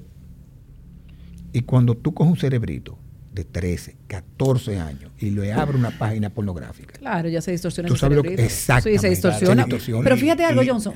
Perdón, Jamie, algo que no, que no quiero que se me vaya la idea. Ahorita tú hablabas del tema de la, de la, de la pornografía. Esta mañana estaban unos eh, compañeros de, de, la fundación en un programa de, de radio. Ajá. Y llamó una chica, es una pregunta de que su pareja, cuando, si mal no recuerdo, su pareja eh, constantemente ve pornografía. Y cuando ve pornografía, también el trabajo está viendo pornografía constantemente. Y cuando no en el trabajo, está en el baño y está viendo pornografía constantemente. Y la esposa llamó a ver si eso era una adicción y si pudiera generar algún tipo de adicción. O sea, fíjate, en el trabajo, claro, en el tiempo libre, eh, me la paso constantemente con mi compañero viendo pornografía. ¿Cuál es el mensaje que eso me está dando? Y esto no estamos hablando de alcohol, no estamos hablando de droga, no estamos hablando de opiáceos, no estamos hablando, estamos hablando de pornografía. O sea, vamos a fijarnos en las en las comportamentales, que si Johnson siempre dice, a mí me dan miedo más las adicciones comportamentales que las adicciones a sustancias. Los comportamentales, la ludopatía, como yo empiezo al casino jugando 200 pesos y de repente salgo con 15 mil. ¿Qué me dice mi cerebro? Ah, no, la próxima vez yo salgo con 60 mil. Exacto. Y ese es autoengaño. Tú has escuchado el famoso autoengaño, ¿verdad? Claro. Ese autoengaño de que esta vez yo sí lo voy a ganar. Y esta vez, y esta vez, y esta vez. es algo muy común de ludópata. Y, tú te empiezas a cuestionarte para qué tú trabajas. Ah, sí, claro. Bien. Si, tú te lo puedes ganar tan fácil. Y que tiene la fórmula mágica. Tú sabes que la o sea, ¿qué es lo que yo hago sentado en este cubículo ganándome 20 eh, mil pesos? Yo me gané eso anoche en el casino. Así mismo, tú sabes que la ludopatía es de las condiciones dentro de las ramas de las adicciones que más intentos, ideaciones y suicidios produce. Sí. Llega un momento que cuando, te, te estoy hablando ahora, me acuerdo de esta persona, yo he conocido médicos, eh, eh, eh, trabajadores del área de la, de la finanza que se suicidaron por el tema de la, de la ludopatía. Que llega un momento que tienen hipotecadas, dos hipotecas de la casa, tienen que es lo, lo único realmente que realmente dice, bueno, yo puedo liberar a mi familia de todo lío, de todo lío, no lo voy a dejar sin, sin casa, ¡bum! Se suicidan. Increíble cómo la ludopatía tiene tan cerca el hecho de esa desvalorización del individuo en donde me quito la vida para no dejarle eh, eh, la deuda. Por ejemplo, el tema de, de la ludopatía en Las Vegas, Nevada, existe una fundación que un porcentaje de lo que le quitan a los casinos va dedicado a, a clínicas de ludopatía. Y es interesante cuando, por ejemplo, me dice un ludópata, me dice, eh, Johnson, ¿yo puedo beber? Yo no, manito, porque la adicción es completa. Pero yo no tengo problema con el alcohol, men. Oye, pero tú, tú, tú eres radical. Y yo, mira lo que pasa. El trabajo que nosotros hacemos acá, que después que tú tocaste fondo, tú te la pasas cinco años pagando deuda, que tú no puedes comprar ni siquiera un esquimalito, viejo. Sí, eh, donde lo que tú te ganas, tú lo, eh, es, es simplemente, no solamente para pagar deuda, sino que tú no lo estás manejando. Hay una persona que lo está manejando, eh, eh, eh, porque hay una desconfianza enorme, por- simplemente por el tema relacionado, eh, que ese individuo todavía eh, hay que fortalecerlo más. A pesar de que duró seis meses en programa, y, le pregunté por qué, yo no tengo problema con, con- con el alcohol. Y yo, claro está, no tienes problema. Tú tomas, ¿y qué va a ocurrir en ese cerebro? Te vas a desinhibir. Y la fortaleza y la firmeza con la cual tú has ido trabajando, simplemente vas a volver al casino. Número uno, eso. Número dos, el tema, es verdad que el tema es, es casino, juego. Si yo te pongo y te permito beber, tú vas a desarrollar probablemente un, un- un alcoholismo en par de años. Porque yo te quité fuente primaria de placer, pero te dejo simplemente alcohol. Fíjate que los pacientes baratizados le dicen, mire, usted no puede tomar alcohol. Ujú. Tú sabes que un 30% del baratizado termina realmente con Al- problemas de, de- alcoholismo. de la bebida. Y eso hemos Serio visto- y problema. eso visto Estamos mucho. hartos de verlo. porque como ya no pueden Claro. disfrutar del placer de comer, Ya eh, Claro. se derivan. Y aparte de todo, y te lo por, dicen. por una a mí, versión o sea, te lo anatómica. dicen. Ya como mi cuerpo me dice, no, no, Exactamente. no aguanto más, o sea, yo tengo que buscar una manera donde Eh, yo eh, puedo. y, y la versión anatómica te absorben, o sea, y fíjate que un porcentaje, ahí está el estudio, el estudio eh, eh, norteamericano, 20 años de bariátrica. Tú sabes que la bariátrica está permitida en Estados Unidos, te lo cubre el seguro. Y ellos sacaron ese porcentaje realmente de aquellos que retornaron, eh, volvieron, rebajaron 100, 100, pi- eh, 100 libras y volvieron a cogerla, eh, los que terminaron con problemas relacionados con alcohol. O sea, ¿por qué? Porque esos pacientes antes tienen que ir a programas. En el trans tienen que ir a programas y posteriormente tienen que mantenerse ellos en su grupo de autoayuda, su grupo de, de overeating, tienen, aunque, aunque estén flaquitos, tienen que seguir en terapia. Claro. ¿Por qué? Porque el primitivo cerebro primario realmente, tú no has escuchado de que cerebro de, de gordito, ¿no? Yo claro. yo sé- porque ese cerebro está impregnado de esa sustancia. O sea, cuando, cuando el cerebro, mira, por las mismas vías por donde viaja el placer, viaja el dolor. Las mismas vías, ¿eh? ¿Qué ocurre? ¿Qué hace el cerebro realmente para evadir el tema del dolor? La mentira, el autoengaño. Por ejemplo, el autoengaño es la mentira más sofisticada que tiene el cerebro. Es la información que me brinda, yo me veo a un espejo, oye, yo tú tienes pelo todavía. No, hermano, yo soy calvo. Yo soy calvo. Eh, eh, no, pero tú te benito. No, no, yo, tú tienes sobrepeso. No te lo creas. Pero mi cerebro simplemente me juega esa. Y yo me creo esa mentira, que yo estoy bueno. Entonces llega un momento que así mismo ese cerebro de autoengaño te lleva a ti sin guía, porque yo sé cómo hacerlo. Una de las preocupaciones más grandes cuando el paciente me dice que yo controlo eso, y yo, ay, papá, te espero dentro de un año, te espero en seis meses. Usted no controla nada, viejo. Tú no controlas nada.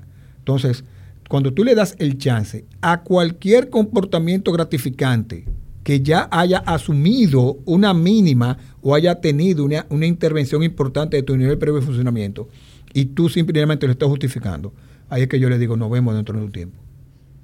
Allá, allá eh, eh, eh, hay una compañera ya, que una paciente que me dice, Johnson, cuando yo fui hace ocho años a tu consulta, tú sí me caíste mal. Fui a dos consultas, tú viniste y me hablaste que yo era codependiente, que yo cuánto, bueno, más nunca volví y te odié. Mírame aquí ocho años después, interna.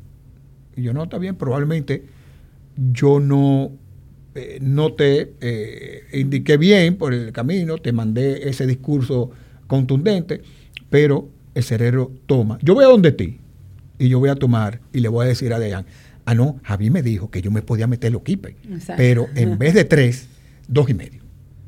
Tú sabes que no es así, que ella conoce, no, Johnson no es así, tú, no lo entendiste, Johnson. Tú no Yo, ¿por qué? Porque yo quiero acomodar simplemente el dolor que implica el tener que modificar mis hábitos, el tener que, modificar mis patrones. Johnson, ah, tú hablando de eso, tú sabes que, que, yo siento también que cuando el ser humano decide hacer esos cambios significativos en su vida y tiene un, un estilo de vida sano, eh, una buena red de apoyo, un proyecto de vida, un plan de vida, todo eso, se le hace más fácil hacer las cosas que le convienen. Y yo siempre le digo a mi paciente, lo que me genera placer está aquí y lo que me conviene está aquí, ¿verdad? Llegamos así a consulta, totalmente divorciado. Pero en el momento que tú empiezas a generar una buena autoestima, buena sí, a, a construir ese yo, ¿verdad? Se empieza a unir. y hoy en día, por ejemplo, a mí lo que a mí me conviene, a mí yo lo disfruto, me genera placer. Claro. Y eso es lo lindo de esto, el proceso de recuperación, que hoy en día lo que a mí me conviene, ese tránsito, ese acercamiento, e, e, el diálogo es doloroso. Porque cuando tú me quitas a mí, dolor. tú me quitas a mí placer y yo no todavía no mi cerebro todavía no está capacitado de entender. Hermano, te están ayudando a que te duela. Estás modificando. Fíjate como, como yo digo, eh, eh, que entra en rebeldía, tú estás en rebeldía, pero no, no es en rebeldía por tu comportamiento, es que simplemente ese cerebro lo que te está diciendo es, yo no quiero cambiar, viejo. Me cuesta el cambio. Mejor entonces yo sigo haciendo. Es doloroso el eh, cambio. Es doloroso. Mira, Churchill, Churchill, premio Nobel de literatura, alcohólico, bipolar. Eh, hay una, fundación que se llama Perro Negro, el Black Dog Foundation, que se dedica al estudio de la bipolaridad y la comorbilidad con, con alcoholismo.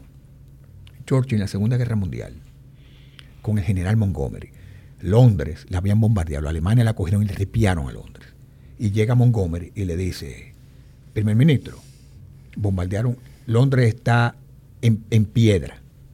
Eh, tenemos que nosotros hacer actos de presencia porque la población está totalmente desmoralizada. ¿Qué vamos a hacer? Pero ese general hace así, y se tira dos wiki, y se fuma un tabaco, y le dice al general Montgomery, fututese, tírese dos wiki, le dice el general, yo no ni consumo, ni fumo, ni bebo. Y le dice, bueno, para yo estar listo, tengo que beber y tengo que fumar. Y se tiró medio litro de whisky y le dice, le vuelve y le dice a Montgomery, eh, eh, beba, yo no bebo ni fumo y yo siempre estoy listo. Y fue y salió Churchill a dar aquel famoso discurso borracho en la población totalmente de sangre, sudor y lágrimas. Ese individuo dio ese discurso bajo sustancia. Cuando viene, pues posteriormente, esto viene de la biografía no autorizada de Churchill. Y hay una crítica constructiva alrededor de eso. Y dice, Churchill tuvo que siempre apoyarse, siendo el primer ministro, el más importante en la guerra. Cuando a Churchill le tocó, eh, porque él perdió las elecciones siguientes después de la guerra, después la ganó. Cuando a él le tocó gobernar en paz, adivina qué ocurrió. Le decía a la mujer, Matilde, decía Matilde, yo necesito una guerra para gobernar. Yo solamente funciono en conflicto. Hmm. ¿Por qué? porque simplemente no tenía ya ningún tipo de... El alcohol no tenía función. Fíjate que el alcohol le, le quitó la ansiedad, le quitó la angustia de ponerse en contacto, de ver su Londres destruido. Y él salió a... Tú buscas el discurso de Churchill de sangre, sudor y un discurso que le elevó la moral a los ingleses. Pero él estaba borracho. Y cuando gobernó en paz, le decía a la mujer, yo necesito, yo necesito una guerra para gobernar. ¿Por qué? el adicto funciona en conflicto. El adicto no te funciona en paz y en tranquilidad. Eso que decía Dayan, de acercar lo que me conviene, lo que quiero y construirlo, el adicto no puede porque él necesita. Fíjate que un adicto, las relaciones lamentablemente no son eh, eh, fértiles. El conflicto forma parte, a eso que nosotros muchas veces llamamos, hermano, eh, somos adictos a la miseria. O sea, te, te, dice, es que yo necesito realmente, yo, yo estoy tranquilo en mi casa, tranquilo, ¿eh? pero yo necesito un lío eh, eh, eh, no vengo ahora. Al final, el conflicto reduce que lo que te va a tirar es déjame ir a consumir por la angustia. Porque el conflicto me genera angustia, me siento, y lo único que me va a quitar esa angustia es un, en el colmadito, déjame tomarme la pequeña, un traguito, un tabaquito. Pero es simplemente, el adicto es eh, adicto al conflicto, necesito el conflicto para yo justificar mi consumo. Y- Inclusive, perdón, inclusive hasta genero los conflictos para tener una justificación para hacer el comportamiento adaptativo. Y hablando de, de relaciones, eh, el, el que es eh, adicto y pasa por un proceso de recuperación, pues tiene que tener un estilo de vida muy radical, ¿verdad? Porque a lo mejor el balance que yo tengo de que yo un día puedo ir a una fiesta y tomar un trago, pues el adicto no, no se puede permitir eso, no puede jugar Llega, con fuego. llega un momento Sí. que ya él construye porque tú te es temporal, que tú te alejes de lugares, personas, situaciones de. Bueno, puede, puede estar en esos círculos, pero, pero, pero- no, pero no disfrutar el trago. No, no, no, porque eh, se le enseña a disfrutar sin sustancia. Exactamente.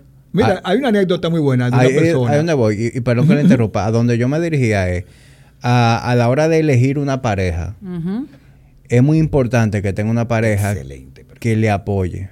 Porque se puede tomar con una pareja que le va a decir, ya tú te un traguito". recuperaste, tómate un trago conmigo. Una figura de porque, porque- y entonces, Mira, eh, eh, qui- quisiera eh, ser solidario. Fíjate que tú utilizaste el tema de buscar una pareja que, que te apoye. No, el individuo necesita del, del mismo. No necesita de otro que lo apoye. Con marcaciones importantes de límite. Mira, fulana, tú sabes que, que yo no tomo, pero disfrutamos. Y en ocasiones hasta le pide y le dice, como eso me ha tocado, me dice, Concho Johnson, a veces en mi pareja toma y cuando yo le doy un beso, tengo el tema ahí. y, y eso a mí realmente eh, no, me, no me cuadra. Eh, yo le digo, acércate y habla. Te lo voy a traer. Y perfecto. Y realmente llega un momento que si colabora, dice, mira, yo no necesito el trago. Realmente, si a él le, le- preocupa, realmente, para mí es más importante él tenerlo a mi lado que yo no tenerlo y el trago. Pero yo me he encontrado con parejas que, que le dicen, ah, radical el asunto. Y el individuo defiende su proceso y dice, concho fulana, no podemos ir. Por eso, por eso el término radical realmente eh, eh, no es, no es eh, eh, saludable, porque no hay que ser radical en la vida, en la vida. Es- en vivirla con propósito, en la vida sana. No es radical. Tú vives una vida sana y tú no eres radical. Es aprender a vivir. Exacto. Entonces, yo lo que tengo que elegir es una pareja lo suficientemente fértil que no me dé ni ansiedad, ni angustia. Siempre me preguntan, la gente me pregunta, Johnson, ¿cómo tú sabes que es la, la- la pareja ideal? Cuando usted no tiene que decir mentira y no tiene que utilizar máscara. Y esa pareja que está ahí al lado, usted simplemente se pone a funcionar mejor para crecer. Si la pareja de repente, tú tienes 22 años y la carajita 22 y ya la carajita acabó eh, economía y tú sigues patinando en otra carrera, tú dices, no, espérate, esta carajita ya terminó, déjame ponerme velocidad. Si la carajita está trabajando, tirando para adelante y tú eres un vago y tú tiras para adelante, tú dices, coño, esa esa es la indicada. ¿Por qué? Porque simplemente fíjate que donde ella estaba en ese nivel, tú quieres seguir creciendo. Esa pareja es indicada. Porque yo te voy no, tú la mujer tan buena, manito el asunto y lo que conviene es tener a tu lado la pareja que te aporte y te sume. Entonces, con relación al adicto, yo tengo que ser radical y buscarme eh, una, ¿cómo es que le dicen? Una civil, como dicen. Y yo, no, hermano. Óyeme, tú tienes que buscar simple y llanamente la pareja. Tú utilizaste el término que te apoye. No, no, el que tiene que apoyarse es el individuo. Yo no puedo, yo no puedo apoyarme en el otro para mi proceso. que te sume. Que te sume y que entienda, porque yo le digo, dile la verdad. que tenga ¿eh? conciencia. Fíjate que a mí me gusta ponerlo de esta manera, que tenga conciencia Sí. de tu enfermedad. Fíjate que no es cuestión de, de tema de apoyo, de tema porque el, el- el- el adicto de recuperación construye una buena red de apoyo. Los grupos de autoayuda, Sí, su sí, terapeuta, sí, su padrino, es construye una buena red de apoyo. Ahora, esa pareja, que no solamente los adictos de recuperación, todos los, los, los- los seres humanos, de tener una persona que, que conozca la, la conciencia de tu enfermedad y simplemente reconozca y, sepa lo importante que es para ti el proceso de abstinencia y tu proceso de recuperación. ¿Entiendes? Entonces, no es un, un cambio radical. Fíjate que todo el adicto en recuperación pasa por un proceso. Y ese proceso, yo lo primero que hago, como todo en la vida, si yo pienso un proceso de, de bajar de peso, yo me voy a alejar de personas, lugares, situaciones que me puedan llevar a comer más de lo común, ¿verdad? Y voy a qué? A acercarme al gimnasio, acercarme a ti, acercarme, mándame una dietecita, a, empezar a hacer hábitos diferentes.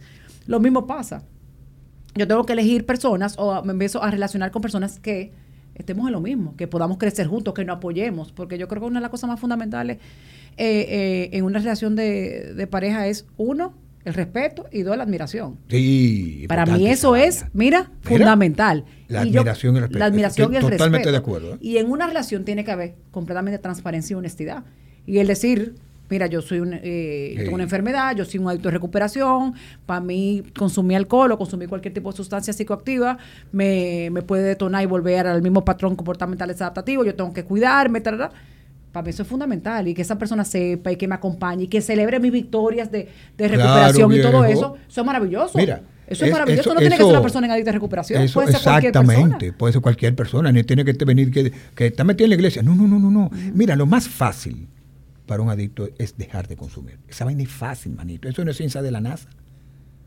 Son la gente que yo conozco. No, yo dejé de consumir solamente sin tener que ir a grupo. Perfecto. ¿Sabes que es difícil?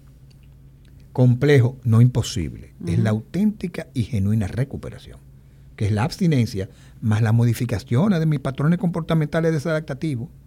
Por eso, cuando tú vas frente a una relación de pareja transparente, honesto, receptivo, olvídate que de aquel lado, si está en ti realmente construir esa relación, van a responder igual, viejo. Por eso, el, tema, eh, eh, eh, por ejemplo, vamos a ponerlo de esta manera, peso corporal. Gordito, probablemente que una de las que realmente de las adiciones que eh, en pareja se pueden sumar en términos de, ayuda. Llegará un momento realmente, como yo le digo, hermano, usted no tiene que apoyarse en el otro para usted asumir la responsabilidad, porque el tema es tuyo. La responsabilidad la cambias a ti. Yo le digo mucho a los pacientes, a los adictos, consumidores de sustancias. Mira, tú no eres culpable de lo que tienes, porque ahí se envuelven toda una serie de elementos biológicos, pero tú eres responsable de recuperarte. Eso ocurre en un diabético. Concho, manito, Tú no eres culpable de tu, de tu enfermedad, pero tú eres responsable realmente de mantener en el hipertenso. Eso ocurre en medicina. Cuando el médico le dice, concho viejo, tú, tú le dices a, tu cliente, tenemos que hacer esto, hay que modificar, vamos a ayudarte en eso. Él es responsable, no eres tú, él es responsable es él. Que tú no eres culpable de llegar a Chobi, es verdad, pero tú eres responsable de construir eso. Y tú eres una guía importante una Yo siempre he dicho esto de manera jocosa, que, que a mí no me gustan los chefs. Por, ejemplo, si tú me dijeras, a mí es chef, tú no, tú no, no, no, a mí, a mí no me gusta a mí. Eh, para mí los chefs tienen que ser gorditos. Oye, oye, oye, tienen que ser porque tienen que ser, eh, porque tienen que eh, probar y comer todas sus cosas. Pero yo creo que tú ves los, los, chefs que son fitness y las mujeres que son, tú dices, diablo. Ahora, tú quieres saber algo. Una de las, una de las, de las razones de mayor recaída en los adictos de recuperación son por las relaciones. Ay, sí, bien. Por eso es un punto tan, tan frágil y tan fértil en el punto de, de, saber, inclusive en los grupos de, de autoayuda, en los programas, se, se habla de tener un año de abstinencia. Porque en ese, en ese, en, ese, en ese proceso de tu vida donde tú te estás alejando de esta sustancia o este comportamiento o esta conducta que por mucho tiempo ha estado muy clavadito ahí, tú vas a empezar a buscar cualquier cosita que llene ese vacío existencial, ¿verdad? Eh, entonces me puedo refugiar en una relación. Y cuando esa relación no esté, o cuando esa relación empieza a conflicto, me va a empezar a, llevar a los mismos patrones de antes. Una de las tasas de número uno de recaída, eh, el tema de, la, de, las relaciones. Ahora, lo más ideal, como todo en la vida, es tú elegir o, o asociarte a una persona que tenga más o menos los mismos intereses que tú. O sea, que vayan creciendo ah, con, el mismo camino. porque de nada vale que yo sea ludópata y tenga 15 años de recuperación, una vida estable, una vida bellísima, y de repente con la pareja que estoy, eh, trabaje en un casino. Eso es como incoherente, ¿no? Como que me va a llevar como la tentación y probablemente en, en dos años voy a estar yo eh, trabajando con ella en el casino, con él, ¿verdad? Entonces, lo mismo pasa con, cualquier tipo de relación. si yo estoy con una persona que es bartender y yo no puedo beber, lo más probable es que voy a estar con el bartender atrás del bar todo el tiempo. O que es dueño de un bar. O que es dueño de un bar. Exacto, sí, la coherencia, hay, que, ser coherente. Muchos, factores que, influyen, inclusive no solamente en el tema de adicción, sino en el tema de relacionarme de una manera donde yo pueda sentir esa, esa cierta estabilidad, respeto, admiración, intereses en común. Porque yo no puedo vulnerabilizar realmente en mis espacios. Es como que de repente un pirómano.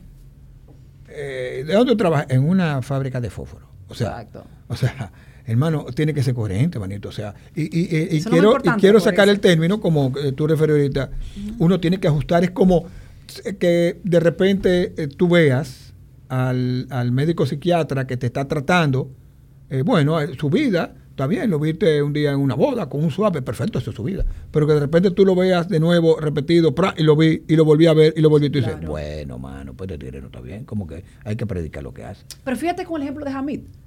Claro. ¿Qué, qué tu paciente, qué tus clientes ven? Una persona disciplinada, una yo que te conozco toda la vida, que yo veo una persona que, que, que, Claro, que predica lo que habla. O sea, Exacto. Eh, no, el físico un que domingo tiene. Está, está en el mirador, está haciendo ejercicio constantemente, te alimenta de manera sana. Yo lo que, desde que yo te conocí, yo lo que he visto es estabilidad. Y coherencia. Y coherencia. Desde que yo te conocí, yo lo que he visto es Sí, estabilidad y coherencia. y es al revés, tú lo que has crecido, crecido, crecido. Siempre lo que he visto es un crecimiento Sí. en ti. Y eso me da tranquilidad y, y- saber que yo estoy confiando claro. en un profesional maravilloso. Efectivamente. Y, y- y yo le doy mucha importancia a eso. Primero, porque yo siento, para yo sentirme en paz conmigo mismo, yo tengo que tener esa coherencia. Como que Claro. yo no, yo, yo no me, yo me identifico con ese comentario. yo, yo no, yo no podría hacer lo que yo hago y, y saber en mi interior que yo no, que no estoy siendo coherente. Sí. Y, y también porque yo creo en que hay que predicar con el ejemplo. Firmemente. Mucho. Y, y- Identifico- y yo personalmente yo no confío en ningún por- profesional que, que, que no guarde coherencia. Eh, eh, eh, Para mí eh, eso es un termómetro que no, lo- que los no falla. códigos en los bancos, que son muy estrictos. Ah, que yo soy gerente de una sucursal de un banco, metió en un casino. Dime. Es una buena- por eso que le llama la atención y le dice, no, hermano, mire, eh, de repente tengo la queja de que usted está metido. Yo creo que usted, este no, este no es la actividad Sí. que usted Claro. está manejando. O sea, esa es importante porque cada labor que hacemos tiene que gozar de, de una, de una coherencia alrededor de eh, eh, neumólogo, soy neumólogo y soy fumador. No sé si tú me entiendes, o sea, eh, eh, tiene que ser coherente, manito. Hay que ser. Entonces, toda a- la actividad y el servicio que ofrecemos, tú tienes que realmente establecer un rango de coherencia. Por eso es tan importante eh, el hecho de que nosotros allá en la clínica somos altamente observados por el entorno, pero altamente observados para simplemente decir, mira, yo vi a Johnson, diablo, tiene un suape, manito. Es, eh, altamente, es con microscopio que nos tienen a nosotros. Pero si tú me dices, ¿y tú vives una vida sacerdotal? No, hombre viejo, yo lo que, con lo que yo realmente Una vida eh, feliz y plena, y tranquilo, viejo, tranquilo. Yo soy un individuo realmente que yo voy mirando para arriba, o sea, en el sentido de que yo voy a estar atento. No, yo lo que ocurre es que no tengo esa proyección de auto lastimarme o autodestruirme. Tú sabes quiénes han sido personas que me, que me han ayudado mucho en todo este proceso de mi actividad laboral, mis hijos, la compañera que tengo.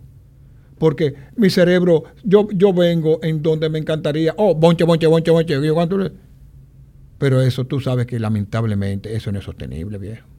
Eso no es sostenible. Y por eso, algo importante que no tiene nada que ver con el tema médico. Yo siempre he dicho que las situaciones médicas son biopsicosociales, biológicos, psicológicos, sociales. ¿Tú sabes qué se añade en la coletilla? Espiritualidad. En la coletilla hoy día del discurso en salud se añade espiritualidad. Nosotros lo trabajamos. Eh, eh, no, yo no, yo no. Aquí se trabaja con un poder superior. Yo soy ateo. Pero me encanta trabajar con esos seres humanos que no creen en nada. ¿Por qué? Porque yo le digo, qué bueno, porque en quien tú tienes que creer es la figura más importante que es en ti. ¿Y de dónde tú vas a sacar muchas veces esa energía para tú modificar ese patrón? ¿De dónde tú vas a sacar esa energía realmente?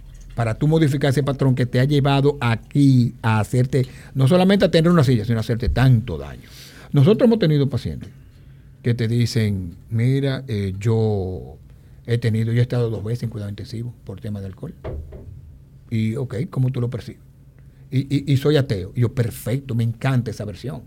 Porque ahora mismo en ti es que tú tienes que creer realmente en que tú puedes modificar ese estilo de vida. Mira, tú coges a una monjita de claustro, a un ateo, a un maometano, a un musulmán, a un católico, a ver un amanecer y todos van a sentir algo.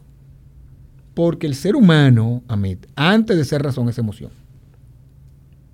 El ser humano, antes de ser razón, es emoción. Nosotros respondemos en base a nuestra, nuestro armamento emocional. Por eso que seres humanos bien construidos emocionalmente son más estables.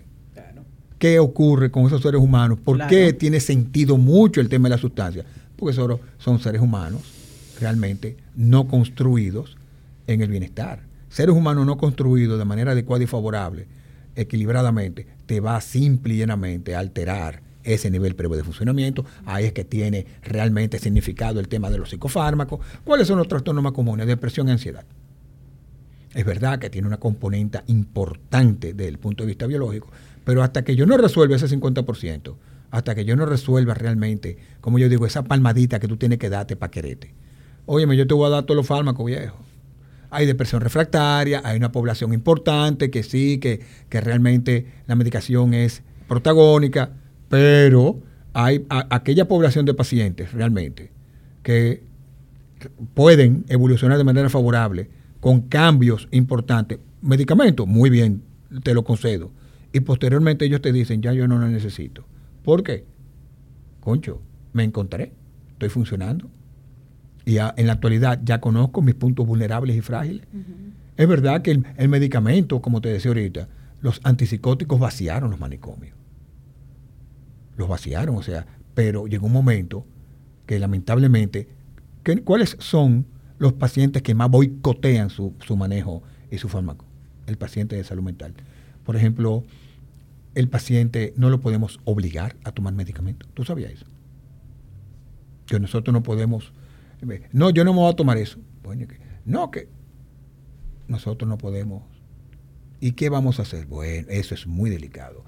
Eh, eh, vulnerar eh, la libertad de un paciente, ingresar involuntaria. Hoy día, yo le digo a los familiares, ustedes tienen, para yo ingresar de manera involuntaria, todos tienen que firmar un documento, un acta notarial, donde me digan por qué realmente ese individuo va a ser ingresado. Los grandes problemas, los anglosajones están enfrentando toda una serie de, de todas esas personas que tú ves que salen matando, busca que tienen antecedentes importantes psiquiátricos, pero antecedentes importantes de psiquiátricos. Y tú dices, ¿por qué en Estados Unidos ocurren todos estos problemas? Probablemente porque es uno de los países con mayor fuente primaria de, información, pero también, a su vez, tú ves que en otros países no te dan mucha información al respecto con relación a, esa parte, eh, pero es un país que llega un momento en donde tú tienes la mayor fuente de consumidores de sustancias, conjuntamente con países de Centro Europa, es el país realmente que yo siempre, yo siempre, y pongo un ejemplo de cómo nosotros vimos a enfermar uno de los más importantes eh, eh, eh, artistas, Michael Jackson, trastorno dismórfico corporal, adicto, de sobredosis con Propofor, dado por un médico que estaba certificado. No sé si tú me entiendes. Fíjate cómo el, Club de los 27. El Club de los 27 es un grupo de músicos que murieron a los 27 años. Janis Joplin, Jimi Hendrix, creo que Kurt Cobain, ahí estaba también, eh, estaba este, eh, varios músicos, eh, Jimi Hendrix, Jim Morrison, tenía 27 años, murieron por sobredosis. Tigre talentosísimo, viejo. Elvis murió a los 42 años, producto de su abuso de los fármacos. Elvis Presley. O sea, o sea cuando tú vienes a ver, tú dices, ¿qué pasó con esta persona realmente? No tiene una guía al lado. Yo siempre eh, eh, hablo del síndrome de Charlie Sheen. Charlie Sheen, en su deterioro importante comportamental, no solamente se quedó con un serio problema de abuso de sustancias, sino que en su descontrol adquirió HIV. Charlie Sheen tiene HIV. El individuo que le habían hecho, el individuo que más ganaba en los sitcoms, en la comedia, un millón de dólares por eh, episodio, por grabación. El individuo le habían hecho su papel, que era simple y llanamente para él, eh, Two and a Half Men. Y ese individuo desbarató, desbarató su, su, en, un, en un consumo de esto desmedido, empezó que era mega estrella, superestrella, pan, y en su deterioro tan grande, ¡pum! adquirió HIV. ¿Tú crees que Two and a Half Men siguió con otros actores, qué sé yo cuánto? Ahí está Charlie Chin ahora mismo, no tiene recursos, tiene HIV, en una entrevista que le hicieron, fíjate que han hecho, que, eh, Elton John hizo una película de su vida basada en qué? En su deterioro y posteriormente en terapia de grupo. Dice él que lo único que ha este podido superar es... ¿El de Friends? Eh, eh, eh, ah, sí, el de Friends. Matthew, Matthew Perry también escribió un libro. Escribió un libro, Matthew Perry. escribió un libro. unos videos en YouTube muy interesantes muy interesante. que habla de su proceso de recuperación. Así mismo. Será que hace el papel de Chandler. De, Chandler. él tiene un libro, él tiene un testimonio importante. O sea, llega un momento cuando hacen ese crossover, realmente, fíjate que lo ven como algo realmente gratificante y glorioso. ¿Por qué? Por lo difícil que resultó ese, ese tránsito, por lo complejo que resultó. Mira, el 30% de los premios Nobel son, son enfermos mentales. Y hasta ahí están, desde Churchill, que fue realmente un importante eh, premio Nobel de literatura, eh, Hemingway se suicidó alcohólico, bipolar, boom, se voló la cabeza. O sea, tú vienes a ver y tú dices, fíjate que al lado de la enfermedad mental, al lado del consumo de sustancias, lo que es tragedia, mano. O sea, era como decía Dayan ahorita, Sí. tú has visto a un consumidor fértil, productivo, exitoso, tú dices, es que vamos a pagar consecuencias a corto, mediano y largo plazo. No, y que puedes, y también la- que, que define la palabra exitoso. También. Como a mí ya hablábamos ayer, de, la ¿Qué es diferencia de los valores que uno le da a, la- a cada Claro, cosa. O sea. ¿qué define exitoso? Yo soy exitoso laboral, pero a nivel familiar, Claro. porque para ti el éxito puede ser completamente divorciado de lo que para mí es el Sí, éxito. pasa es que la, la gente... eh, Pero esa es la acá, realidad. ¿cu- ¿Cuánto tiempo tenemos aquí? Yo no entiendo ese reloj. Nosotros Una tenemos hora. que estar pegando a las tres horas ya. Mentira. No, Sí. no puede ser. ¿Qué hora es, viejo? Es verdad. Yo no lo puedo Sí. No, creer. no, pero ¿cómo se cierra esto? Vamos a cerrar esto. volvemos, volvemos a otro espacio con un Sí, tema mire, específico. no, eh, de- definitivamente esto es algo que tiene muchas capas. Y, Diablo, dos horas y- cuarenta. y hoy tocamos nada más algunas de las muchas No, cosas que yo entiendo que, que- que eh. podríamos conversar aquí de mucho valor. Aquí hay mucho. Así que yo sé que esta es su primera vez en un podcast. No, pero, eh, Dayan no sé si había ido a un podcast antes. Ella es famosa, tú sabes. Eh, famosa. yo sé que ella ni siquiera escucha la tertulia. Así que ella, ella, se ella, ella, la primera vez que escucha la tertulia y es porque está presente. Eh, Ay, Dios mío. Les, les, eh, les abro la puerta que continúen no, no, colaborando si les parece buena idea. Sí, sí, 100%. vamos a hacerlo, hay Y, y a mí me... O sea, yo he disfrutado mucho este episodio. Entiendo que es algo que mucha gente debe oír. Y todo el que está escuchando esto, o le sirvió el sombrero en algún momento, o de lo contrario, obligatoriamente tiene alguien en su círculo Sí. que, Exactamente. que debe, que debe escuchar esto. Exactamente. O sea que eh, me siento muy bien con, con- con lo que hicimos hoy. a mí Y- me, me ha A encantado. mí me ha gustado. Y he disfrutado demasiado verte en personaje. No, la verdad que Yo siento que tengo una obra de teatro viéndote. Bueno, para todos los, los oyentes y los que Benjamín y yo siempre nos vemos en el gimnasio Ajá. y somos amigos de, de- de larga data, ¿no? Hace muchos años atrás. Entonces ahora poder colaborar en el área profesional es para mí maravilloso. eh. Tú eres, Oye. otra, tú eres otra persona. Sí, sí. Y ese- claro. Ese bueno, ¿viste? Es una toker, ¿viste? Estamos Sí, sí. No, no, me he dado cuenta. No, pero de verdad que lo he disfrutado muchísimo. Y qué bueno, de verdad, que me, me engor- eh, enorgullece bastante el hecho de que tú utilices esta plataforma también para Claro, psicoeducar. Porque tú no deberías, tú no, si no quieres, no, no tienes que estar haciendo esto. Y, y la verdad que el hecho de que tú utilices esto como un método de psicoeducar, de generar conciencia y de llevar Eso un poquito valioso. de esperanza a muchas almas que están perdidas, eh, para mí. Me, me llena el alma. O sea, que para mí esto fue... Yo ni sabía que teníamos tres horas. O sea, yo le he pasado Sí, demasiado bien es y cuenta... Cuando uno se encierra aquí, el tiempo pasa volando. ¿Y, cómo uno lee ese reloj? Yo no lo entiendo. Lo que pasa es que se resetea cada 100 minutos. Entonces, Ah. eso quiere decir que tenemos 156 Oh, minutos. Ya entendí, Ya. viejo. Así que nada, señores, gracias por acompañarnos hasta aquí y nos vemos en un próximo episodio de Tertulia Dura. Gracias.